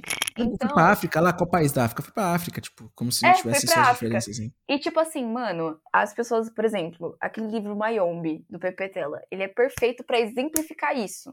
Em plena guerra, tá ligado? Ali pela pela independência da Angola, é, existiam diversas etnias ali que estavam, tipo, juntas para combater um mal em comum. mas elas não falavam nem a própria língua. Elas não tinham esse senso de união, porque para elas, entre essas etnias, eram, tinham competitividade pelo território, pela, pela. Enfim, por diversos fatores, tá ligado? E eles não falavam sequer a mesma língua, mano. E aí as pessoas ficam, ah, não, mas se os negros quisessem, eles teriam. Tipo, mano, como assim?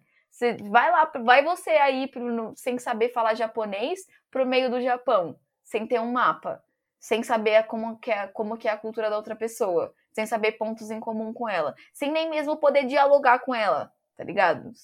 Ah, mano, pelo amor de Deus. Enfim. Não, é, é realmente é uma questão, porque é, acha que tudo é a mesma coisa não entende que tem, assim, para entender que ali é o berço da humanidade, então lá tem uma riqueza cultural e histórica gigantesca. Então, se você pensa que lá é o nascimento da humanidade, então, desde sempre, as pessoas que, que nasceram lá e que é, evoluíram, né, se pode colocar nessa perspectiva, é, elas estão, elas estão criando coisas, estão em movimento, criando seus próprios momentos, formas de pensar, suas, eh, suas culturas, suas relações de poder, elas estão ali fazendo isso há milhões de anos, há milhões de anos. Exatamente. Então são coisas, né, que você aí você transporta isso para um outro espaço, que você tem uma outra construção, uma outra uma, um, uma outra lógica de realização das coisas, né? É, que depois vem em lógica em explorar esse outro espaço que não estava fazendo nada, que, que não estava nessa, nessa mesma intenção, que estava tendo uma outra rotação, uma outra percepção da realidade do tempo. É, então, é, são coisas muito diferentes, né? Quando a gente pensa na questão da exploração, da colonização, que você para pensar, ela começou de fato, começou não, né? Ela se intensificou há 300 anos atrás, né? Há, 305, há 350, 250 anos atrás a exploração de fato da África e como tudo de, é, é, piorou depois quando teve essa exploração para outros países, né?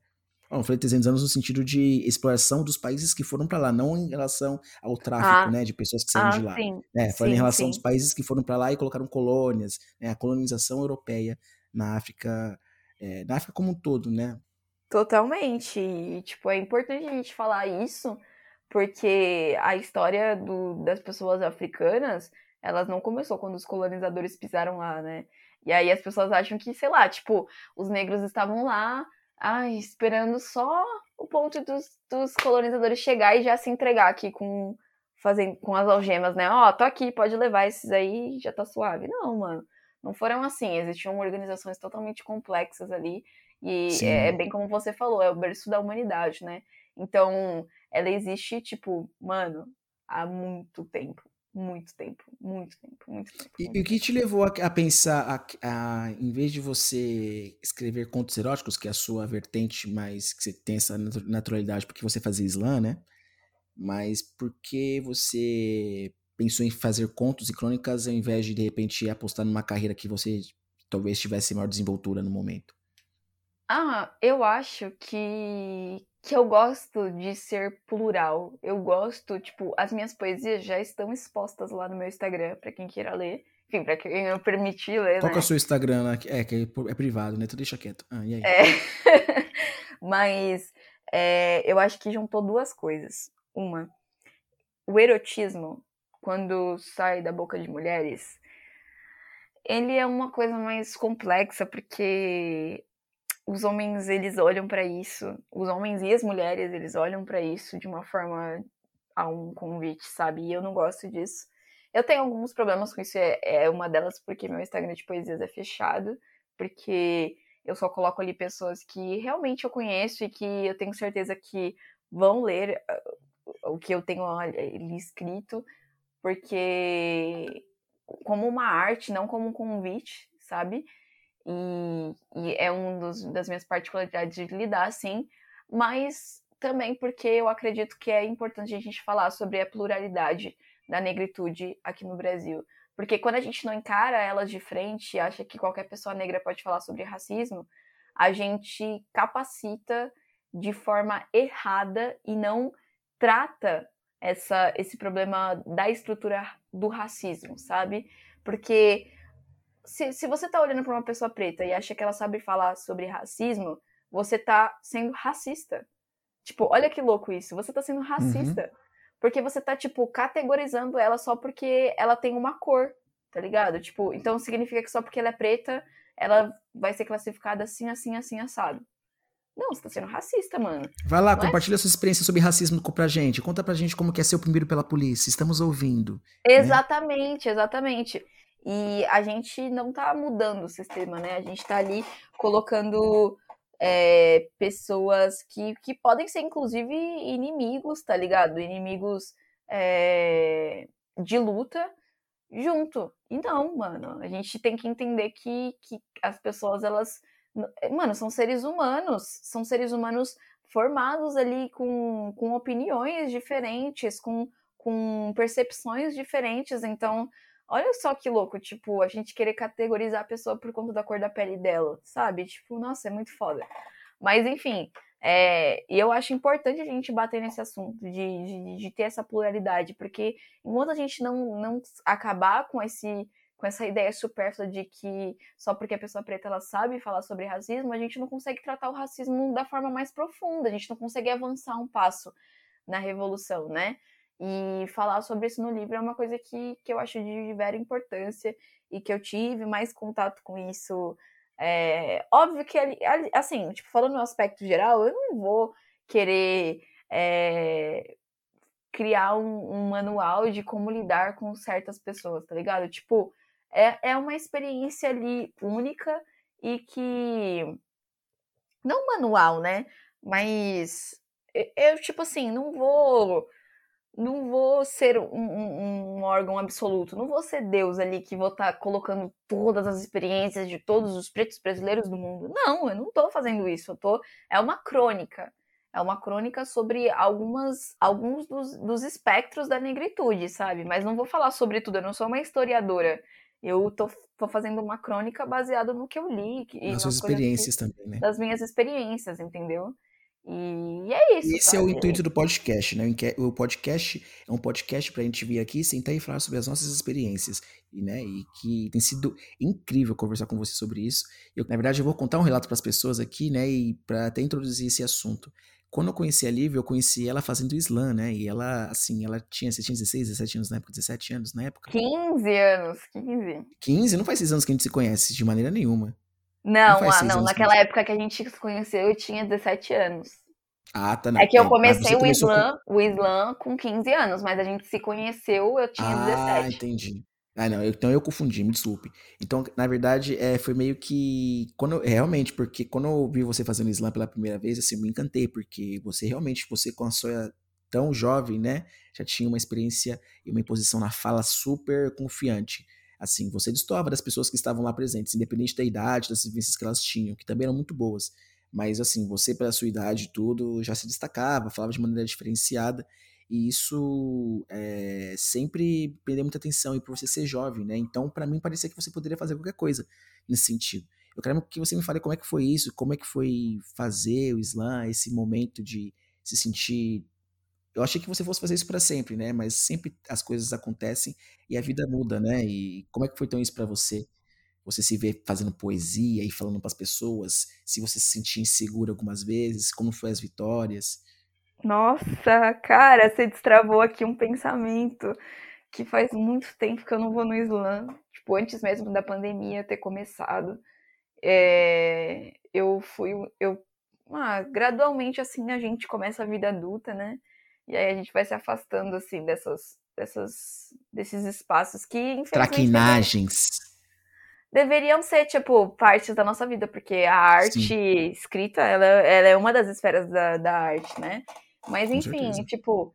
Ah, sim, o slam começou... Eu comecei a frequentar o slam porque eu tinha alguns amigos que frequentavam a batalha de rap que acontecia. Aí surgiu o slam, assim, eu nem lembro como o slam surgiu, acho que, tipo, foi do nada, foi um boom, assim, slam, rodas de poesia, de batalha de poesia, tipo, foi muito nada a ver. E aí, quando eu entrei na ETEC, é, rolava o slam com a tira lá, né? Ele foi construído lá, pá. E inclusive uma das organizadoras era é a minha amiga até hoje, que é a Talita. E, e a Malu também fazia, que era minha companheira de sala. Enfim, e aí, tipo, a gente começou, eu comecei a participar lá. É, e eu acho que a poesia, ela tem a poesia Ai, mano, não, não tem como falar. Tipo, a, a, música, ela é uma poesia, porque a poesia naturalmente tem a musicalidade, ela tem um ritmo, né? E, e o Islã, ele é, ele é uma das vertentes ali, eu considero, né? Tipo, é como se fosse uma batalha de rap, mano. Só que no, na batalha de rap você tem o freestyle, né? Na batalha de poesia você meio que já, já você escreve, é, são suas poesias autorais, mas você é, tem todo o lance de interpretação, de, de, como você bem disse, né? Que eu chamei a atenção por ser tão confiante. Acho que o Islã me ajudou muito nisso, assim. De, e o Islã, ele, ele tem essa particularidade de você querer escrever sobre qualquer coisa. Você pode falar sobre a cor verde da, das folhas, tá ligado? Você pode falar sobre o céu azul. Pode falar sobre a violência policial, tanto quanto você pode falar sobre o amor. E, e, e eu acho que foi isso que o Islã trouxe de gostoso, sabe? De, de você poder falar sobre qualquer coisa de forma musicalizada, né, na poesia. E trazendo sua própria interpretação sobre isso. Isso é incrível. E, e aí eu comecei a me interessar muito e, tipo, juntou ali a parte. Quando eu entrei na ETEC, eu meio que fui.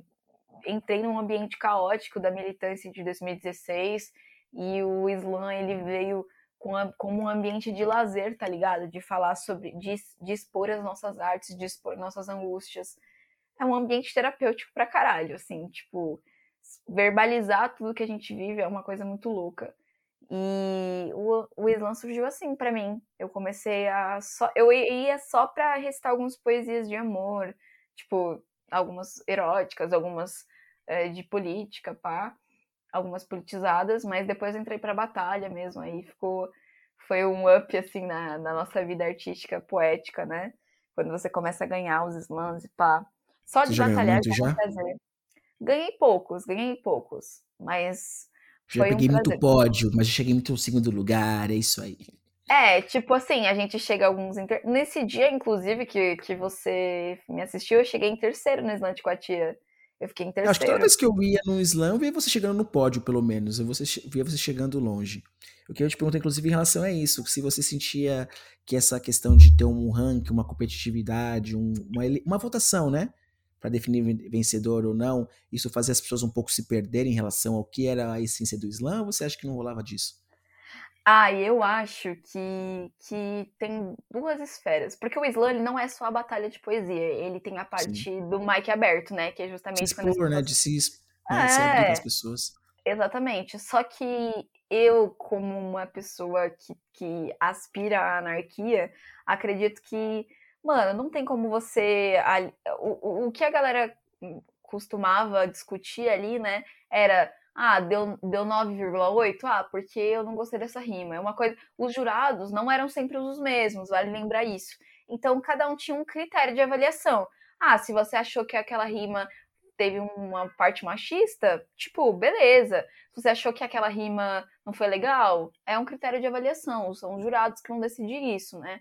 Mas eu acho que ter um pódio é, faz, faz esse bagulho de arte ser, tipo, muito, sabe? Não sei, eu não gosto disso. Eu acho que deveria ser totalmente livre e que a competitividade, porque assim, quando você entra no slam, você percebe que há um padrão entre essas poesias que é, lutam entre que si, que vencem, que lutam entre si para ganhar os primeiros pódios, né? É sem, nunca tem algo sobre, assim, amor ou sobre a cor verde da árvore, tá ligado? Das folhas da árvore. É sempre sobre política. E eu acho que esse padrão ele meio que limita assim o nosso processo criativo, porque você ganhar um pódio ali vai interferir em muitas outras coisas, né? Você é, acaba indo para porque assim tem um slam, pá, que acontece, que são os slams que acontecem, ah, o slam do prego que acontece ali no centro de Guarulhos, o slam de Coitirê que acontecia dentro do ETEC, pá, tem essas diferenças, né? Mas é, existia a batalha entre a, o estado de São Paulo e aí o estado de São Paulo elegia um representante, né, que ia batalhar ali para representar o estado de São Paulo. E aí esse, que é o Islam SP, e aí essa pessoa que vencesse o Islam SP ia para o Islam BR, que é o Islam nacional, e aí o Islam BR ia representar o Brasil lá fora, na França. Ô, louco. E aí, tipo, eu acho que esse é o tipo, ganhar ganhar essas poesias, ganhar essa parte, ela interfere nisso, tá ligado? De você querer ser o melhor, mas não significa que você, porque você perdeu o slam BR ou SP ou do seu bairro, tá ligado? Que você é ruim. É só porque você não tá adequado naquele padrão. Só isso. E, e essa é a minha maior crítica, assim, ao movimento Islã. Mas de resto, tipo, a maneira como ele funciona, como ele se organiza, como ele faz com que as pessoas acreditem no seu poder, tá ligado? De, de verbalizar as coisas, de que tem esse espaço para verbalizar, de que tem esse espaço para que elas mostrem suas artes e tudo mais, um espaço cultural para isso, né? É, é, imprescindível, acho que é totalmente necessário. Ah, que, que ótimo, cara, que legal. Legal, muito bem, muito bom, muito bom ouvir você falar, muito bom conversar com você. Eu quero que você me indique é, uma baixista que você gosta muito quando você era a baixista que fazia barulho no bairro. Olha só, mano, tem várias, mas a minha favorita, assim, de mulher preta, tô foda pra caralho, é a Nick West. Ela é uma baixista e cantora, né? Nick West? Nick West. Uhum. E ela é perfeitona, assim linda demais, demais, demais. Aí, aí falando até nela, né, sobre esse lance do baixo, como que as pessoas me estereotipam, né? Tipo, falam, ah, preta de pele clara toca baixo. É Esperança. Spalding, hum. tá ligado? Nossa, ah. e, e a galera sempre entra nessa, né? Mas a minha baixista favorita, mulher, é a Nick West. Eu preciso conhecer. Talvez eu tenha ouvido alguma música dela, mas eu não conheço de nome assim, né? Precisa, ela é foda. Ela dá aula também, ela tem umas aulas no, no Instagram dela. Ela largou o baixo? Você não toca mais? O que, que aconteceu? Não, eu toco sim, toco com todos certeza. Os dias? Não, todos os dias não dá, né? Faculdade integral mais trabalho é quase impossível. É, vai falar pra você fazer uma, dar uma palhinha pra gente, só que deixa quieto, né? a caixa de som. É, se você, tivesse, se você tivesse me avisado, eu conseguiria, mas, mano, nossa, meu baixo. Agora é muito, pre muito preparo, né? Eu nem pensava que você estivesse tocando ainda, tá ligado? Não, eu tô tocando sim. Eu toco sim, eu só não gravo às vezes. Mas já faz umas quatro semanas que eu não tenho tocado também. É, porque eu, assim, eu comprei meu teclado aqui, né? Porque eu tava afim, eu achava que era o momento de tocar e tá aqui, né? Acumulando pó, né? Porque tem momentos que eu começo a tocar e eu paro de tocar. Acho que eu coloco na minha cabeça que é muito complexo ser autodidata nesse sentido, porque música é muito difícil e eu paro de tentar, né? E aí fica aqui no meu lado e esse teclado representa um pouco do meu fracasso nesse sentido. É como uhum. se estivesse falando comigo todo momento. Me toque, vamos. Cada dia que você não toca, você fica mais mais duro no dedilhar. E eu falo, é verdade, mas enfim. Eu preciso fazer é. outras coisas, eu preciso me ocupar com outras coisas. É loucura isso também. Eu sinto meu baixo às vezes em vindo aqui no meu quarto, batendo na minha porta falando, e aí? Não vai me tocar, não. Quanto mais tempo você ficar sem tocar, mais vai ser difícil. Você vai voltar a estacar zero. Porque tem isso é... no instrumento, né? Você, tipo, não toca por quatro semanas, você já volta pra estaca, sei lá, de 100 pra Nossa, 50. Nossa, poxa, um mês sem tocar, que difícil, um mês sem tocar. Imagina só, manter no mesmo nível. Já era, né? Já é era, já era. É uma relação que você tem que estabelecer com o, com o instrumento. É uma relação, tipo assim, é troca, né? Você, não, eu, fora eu que o seu... que você pode me dar e eu melhoro nisso ao mesmo tempo. Total, e, e fora que você acaba perdendo o senso em muitas formas. Tipo, mano, para você tocar baixo, você tem que exercitar muito bem as suas mãos. E uhum. se você tá um mês sem tocar. E não só no instrumento, né? Fazer você perde coisas, toda a, né? Toda a estrutura física, assim, tipo, toda a sua malemo, malemoleza nos dedos, você já perde. Malemoleza, isso é nova para mim. Malemolência, né? É malemolência. Ah, não sei. É, tanto faz. Cara, a gente começou a conversar antes de duas horas de gravação, a gente começou a conversar se a gente tivesse começado desde o primeiro momento a gravar, teria dado umas 2 horas e 15 de conversa. E a gente tá fluindo por duas horas maravilhosamente bem. É, Nossa. É... assim, tem tanta coisa que eu quero falar com você. Oi. Não, assim, eu, nossa, me embolei em muitas partes. Acho que você vai ter que excluir que esse áudio. Não, não vou excluir, não. Tô, na verdade, tô pensando em até colocar ele, ele sem edição. Assim, vou editar nossa. só as vozes, tá ligado? Eu tô pensando em colocar ele puro. Nossa, mano. É, só que não, vou ter que editar algum, não, isso é difícil, faz parte, cara. Isso é, é, as pessoas elas vão entender dessa forma porque isso, isso pertence a uma conversa fluida, né? Uma conversa natural. Então, às vezes a gente fala, a gente concorda, faz, é, fala errado, concordância. Mas isso a gente também faz quando a gente tá conversando com as pessoas, né, num dia a é. dia e tal, sem querer, né? A gente tá falando de forma normal, natural. Chato seria se fosse tipo assim: Olá, tudo bem? Esse aqui é o Papo Jazz, eu estou com a Lívia Conceição. A Lívia, ela é modelo, ativista, escritora, estudante de química e também é baixista. Olá, Lívia, como vai você? Entendeu? Não sei se seria uma coisa. Pode até ser assim um pouquinho também, mas. Não sei. Acho que tem que ter uma naturalidade com as pessoas. Então a gente pode ser uma coisa mais solta, mais, mais natural, né? Pra gente conversar com as pessoas. Não precisa ser uma coisa tão séria assim. Eu, inclusive, eu quero que você me mande uma, a sua fotografia depois, uma foto que você goste bastante, porque é a foto que eu vou usar de divulgação. Vou botar a sua foto, né? Você tá, você tá convidada, aí vou botar, tipo, um. Uma, um, tipo uma, uma, uma, arte por cima, né, com o nome do meu podcast, né, e, tipo, destacando assim, a entrevista da pessoa, né. Você Acho é podia, é tipo, assim. Você podia, quando você for entrevistar algumas pessoas, quando não fosse o podcast só sobre você, você podia, tipo, pegar aquela imagem sua, sabe? Que você tá meio criança. Hum. E aí, tipo, colocar a, a imagem editada da pessoa criança também. Ia ser engraçado. É, pode ser. Se a pessoa tiver uma foto de criança que queira mandar. Então, ia ser mas, legal. Mas, mas eu acho que é uma forma de, também de divulgação da pessoa, boa da pessoa, né, hoje em dia. Não sei, eu, eu, não tenho link. Assim, como as pessoas vão conhecer meu rosto uma hora ou outra, né? Porque eu vou fazer uns vídeos aí as pessoas elas vão ver meu rosto de uma, de um, uma hora ou outra. Então, tô, tô, tô tranquilo em relação a isso. Eu tô feliz porque nossa conversa foi muito bem, assim, e nem parecia que a gente tava gravando, né? Eu sabia que a gente tava gravando porque eu tava olhando o tempo, né? Mas é, foi, foi, muito gostoso, assim.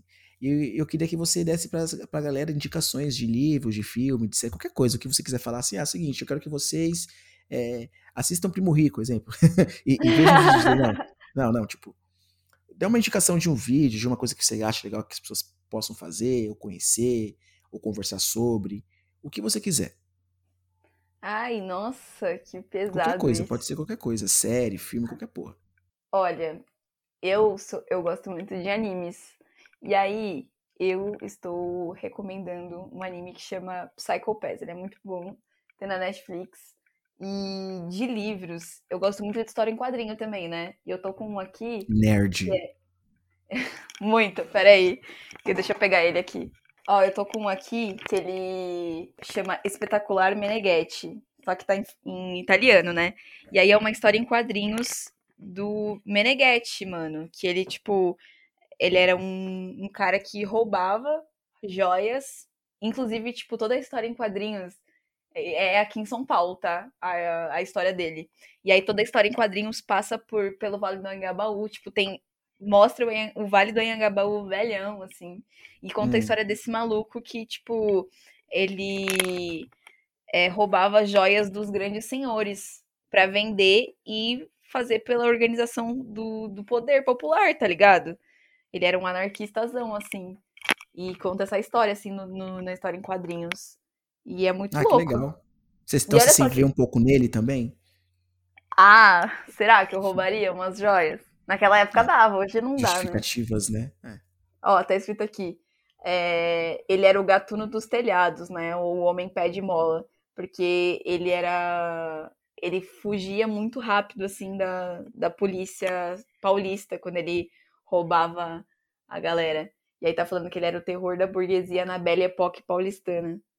Enfim, ele Olha lutou só. contra ele lutou contra a desigualdade social, ele é, protagonizou os, os, furtos mais épicos assim das joias dos burgueses, né, na calada da noite, pá. E é, ele foi justamente a galera tipo costuma é, colocar ele como um Robin Hood paulistano, né?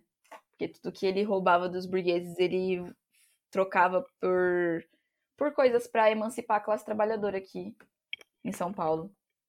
Caralho. E aí é tudo foda. história em quadrinhos. Caramba, muito louco. eu não esperava essa indicação. Achei que foi, foi, uma indicação muito boa. Acho que as pessoas vão conhecer. Qual é o nome do quadrinho mesmo? Espetacular Meneghetti. Meneghetti. Espetacular é Meneghetti.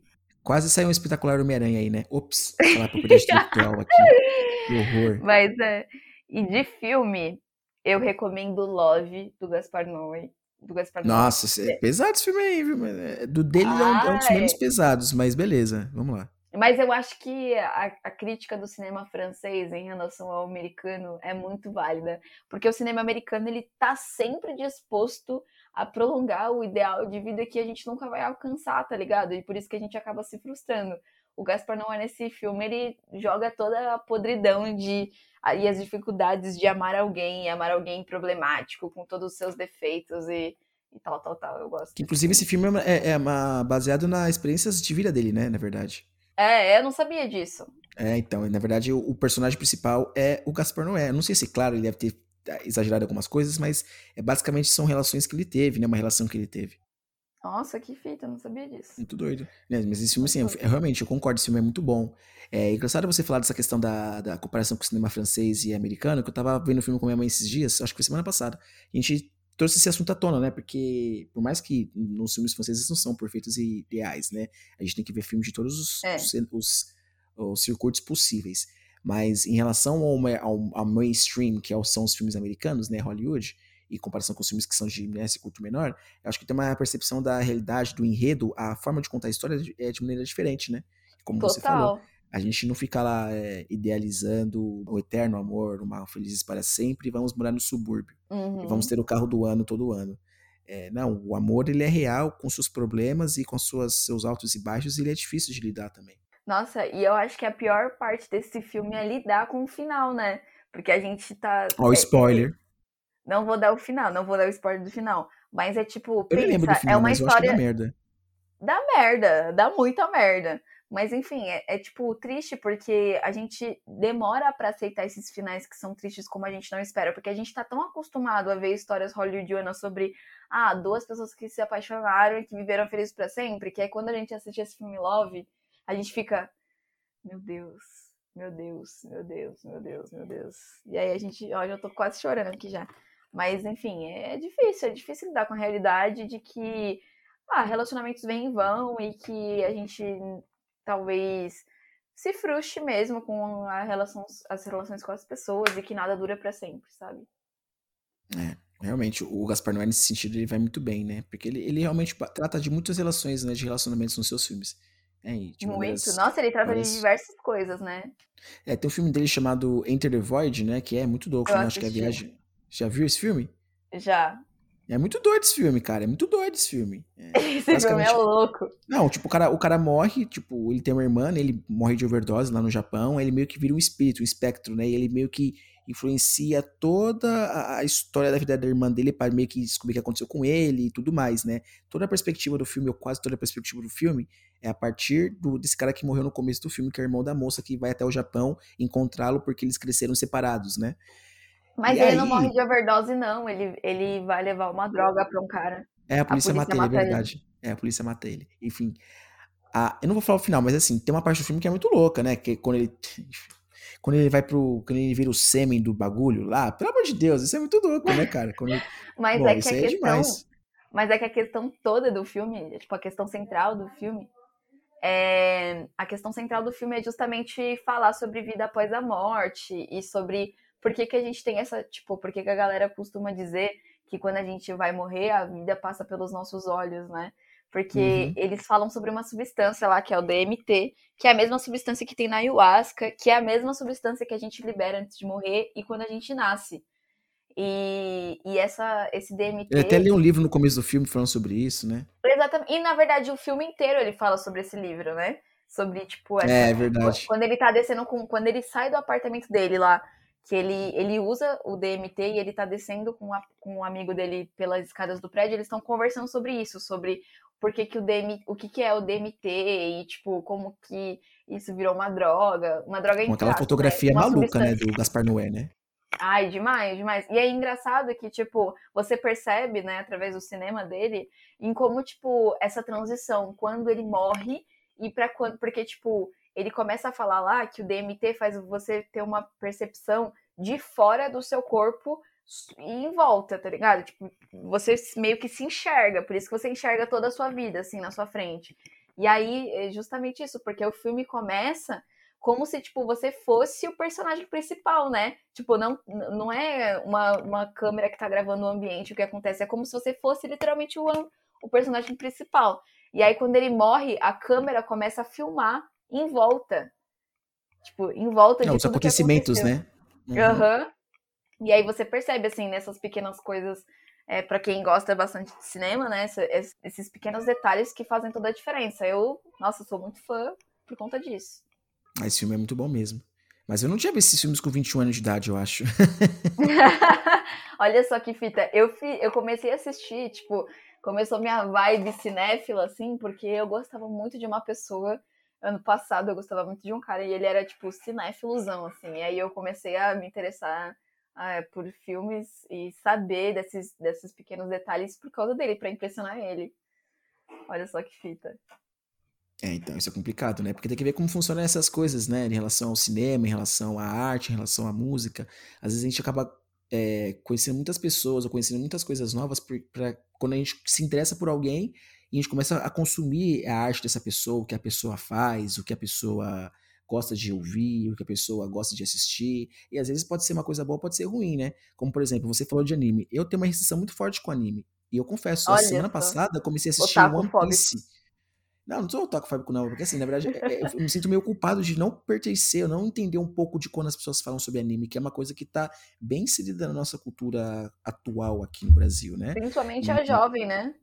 Sim, e, aí, por exemplo, a semana passada eu comecei a assistir One Piece, né? Tá, tá, acho que tô no terceiro episódio. Eu tô gostando até, né? Mas assim, tem mais de mil episódios, né? Então é uma coisa que eu vou assistir em 10 anos, tá ligado? Então, tô tranquilo.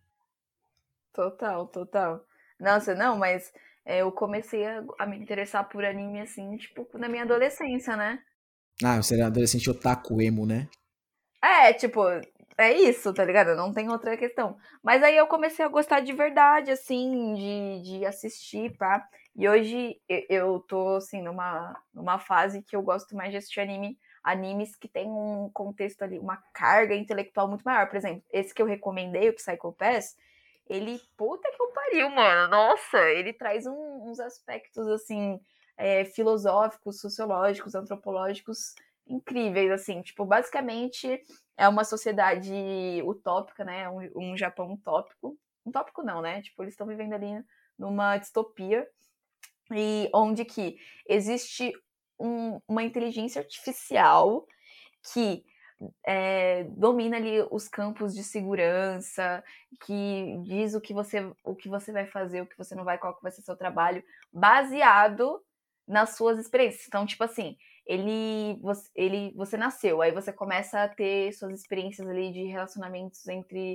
entre os seres humanos, pá. E aí, baseado nisso, ele vai medir as suas características bioquímicas, os caralho, para decidir o que você vai ser e o que você não vai ser. Tipo, pelos seus espectros, assim, de facilidade com, sei lá, se você tem é, facilidade em, em, arte, então provavelmente o seu trabalho vai ser voltado para isso, pai. Enfim, é, é, uma inteligência artificial. E aí, é, nessa, né, o, existe uma, uma organização de policiais, assim, que tentam manter uma ordem social de que forma? Existe uma pistola, tipo, uma, uma arma mesmo, que ela só destrava para atirar se o coeficiente criminal da pessoa estiver superior a um número. Tipo, vamos supor que a arma ela destrava para atirar em coeficiente 150. Tipo, se a pessoa tiver com esse coeficiente criminal em 150, ela você pode matar ela. É, e aí existem tipo diversos crimes lá. Ah, você tá matando uma pessoa, então seu coeficiente criminal aumenta. Então você pode ser morto.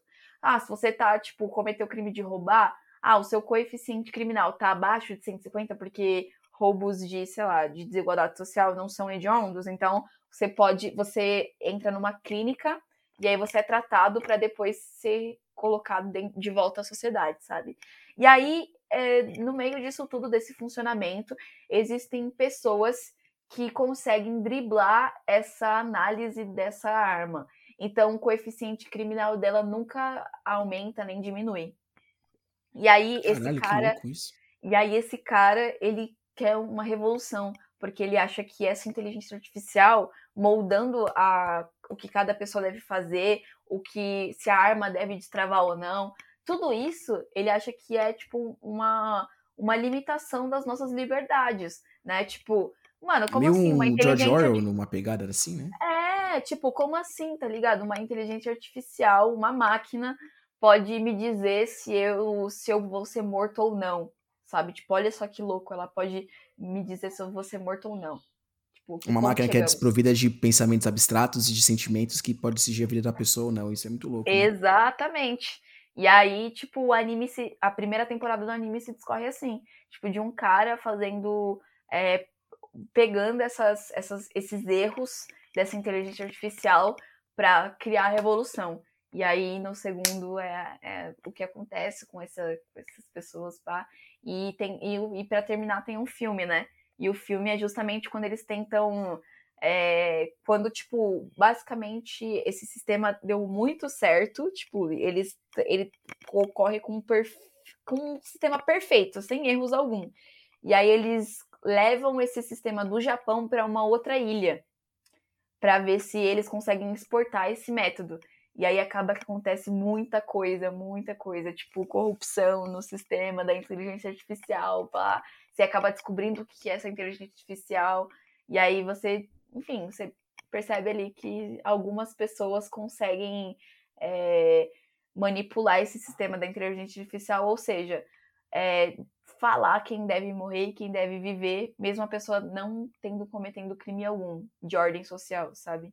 Enfim, é Nossa. é louco esse, esse anime. Que loucura. E aí, tipo, Nossa, eu comecei a imaginar aqui fiquei perdido. Porra, e tipo assim, lá eles citam, tá ligado? Fanon. No filme eles citam Fanon, Condenados da Terra. No, no, no, no, anime mesmo, na, na série, eles citam Rousseau, eles citam, mano, todos esses filósofos aí, tá ligado? Nossa, é muito. eu fiquei muito, interessado, muito viu? Você fez uma sinopse tão perfeita que eu quero assistir. Assiste, já faz um tempinho que eu assisti ele, hein? Faz acho que um ano, alguma coisa assim. Mas esse Nossa, anime, ele é lindo. Ele é lindo e, tipo, é muito louco, porque, cara, chega lá, tipo, ela, ele conta através da personagem principal, né? Que é uma menina. E aí ela acaba de passar num concurso para trabalhar nessa área de policial. E aí ela, tipo assim, mano, ela fica em choque. Como assim? Tá ligado? Eu posso matar ou ou é, escolher a, a, arma que escolhe se eu devo matar ou não essas pessoas, entende? É muito louco. Nossa. Que é meio que, meio que uma narrative report, mas não no sentido de controle, mas como se você pudesse antever que fosse acontecer. Então, não, essa pessoa ela tem um coeficiente baixo, ela não merece morrer mas você sabe o que ela vai fazer no futuro, então você tem que impedir que aconteça o crime. Imagina que louco se juntasse essas duas coisas. Então, então desse, essa parte do tempo não existe, mas da, do que a, da que a pessoa tá ali fazendo existe, assim, é muito louco. Não, eu fiquei pensando na questão Minority Report quando você falou disso, porque é que não são iguais, mas, né, seria engraçado se elas se completassem, né? Uma, uhum. uma mistura louca na cabeça. Cara, Sim. que ótimo, assim, é... eu adorei essa, essa conversa, essa entrevista que a gente fez, não é uma entrevista, é uma conversa, né? Você falou muito sobre você e assim, eu acho que se deixar a gente fica cinco horas conversando e, é. e eu, eu quero que você venha mais vezes aqui. Eu gostei muito da sua participação e é sempre bom conversar com você, sempre é bom estar com você. Ah, é sempre bom também. Obrigada pelo convite. Eu sempre digo que eu gosto muito de conversar com o Thiago, né? Não sei se as pessoas. Pode falar jazz, pode falar de jazz, não tem essa não, que isso. Jazz se todas as pessoas que conhecem o Jazz conhecem ele pessoalmente, deveriam muito. Ele é uma pessoa não muito legal virtualmente, mas ele é uma pessoa incrível pessoalmente. Você acha que eu vou. Você, você, você, você é maluca? Você quer acabar comigo? tô brincando, ah, não, não, corta isso, corta isso. Vai eu nada, vai, que... vai tudo pra internet isso daqui, não tem como. e, e eu acho que, que você, tipo, que é isso, sabe? Muito sucesso para você, amigo. Espero que seu podcast chegue em lugares maravilhosos que as pessoas te conheçam cada vez mais, que te chamem para parceria. E é isso, e eu Não, agradeço o convite. Ah, porque assim, entrevistando pessoas do seu calibre, do seu quilate, vai, vai explodir, vai dar sucesso sempre. Nossa, então você tá me usando só pra alavancar o seu podcast. É, tô usando, usando. Tem que pegar as pessoas com mais de 5 mil seguidores, não tem como, né? Não pode ser pessoa com mil seguidores. Ah, não, me, me entrevista, vou ver a pessoa 60 seguidores. Meu amigo, você quer que, eu, quer que sua mãe veja o programa? É difícil, né? Não dá, né? Entendeu? Tipo, Ai, é foda. É, então é isso, pessoal. Até mais e tamo junto. Ah, outra coisa que eu ia falar para vocês, inclusive, que eu posso colocar depois, né, para quem está ouvindo. É muito importante você não esquecer de quando você estiver no seu é, agregador de podcast favorito, como o Apple Podcasts ou ou o Spotify, quando você é, dá um rating, né, dá um 5 estrelas, se você achar que merece 5 estrelas, dá a avaliação que você quiser e escreva alguma coisa no review, porque isso ajuda também ao meu podcast aparecer nas primeiras opções de novos ouvintes, de novos programas, entendeu? Então isso é muito importante e estamos juntos. Esse foi mais um Papo Jazz, com uma entrevistada maravilhosa, incrível. Dá tchau, Lívia. Tchau, gente. Obrigada pela presença de vocês. para quem vai escutar, para quem não, para quem vai indicar, né, não? Exatamente, para quem vai escutar, para quem vai indicar. E jazz, por que jazz? Porque jazz é gostoso de ouvir. Tchau.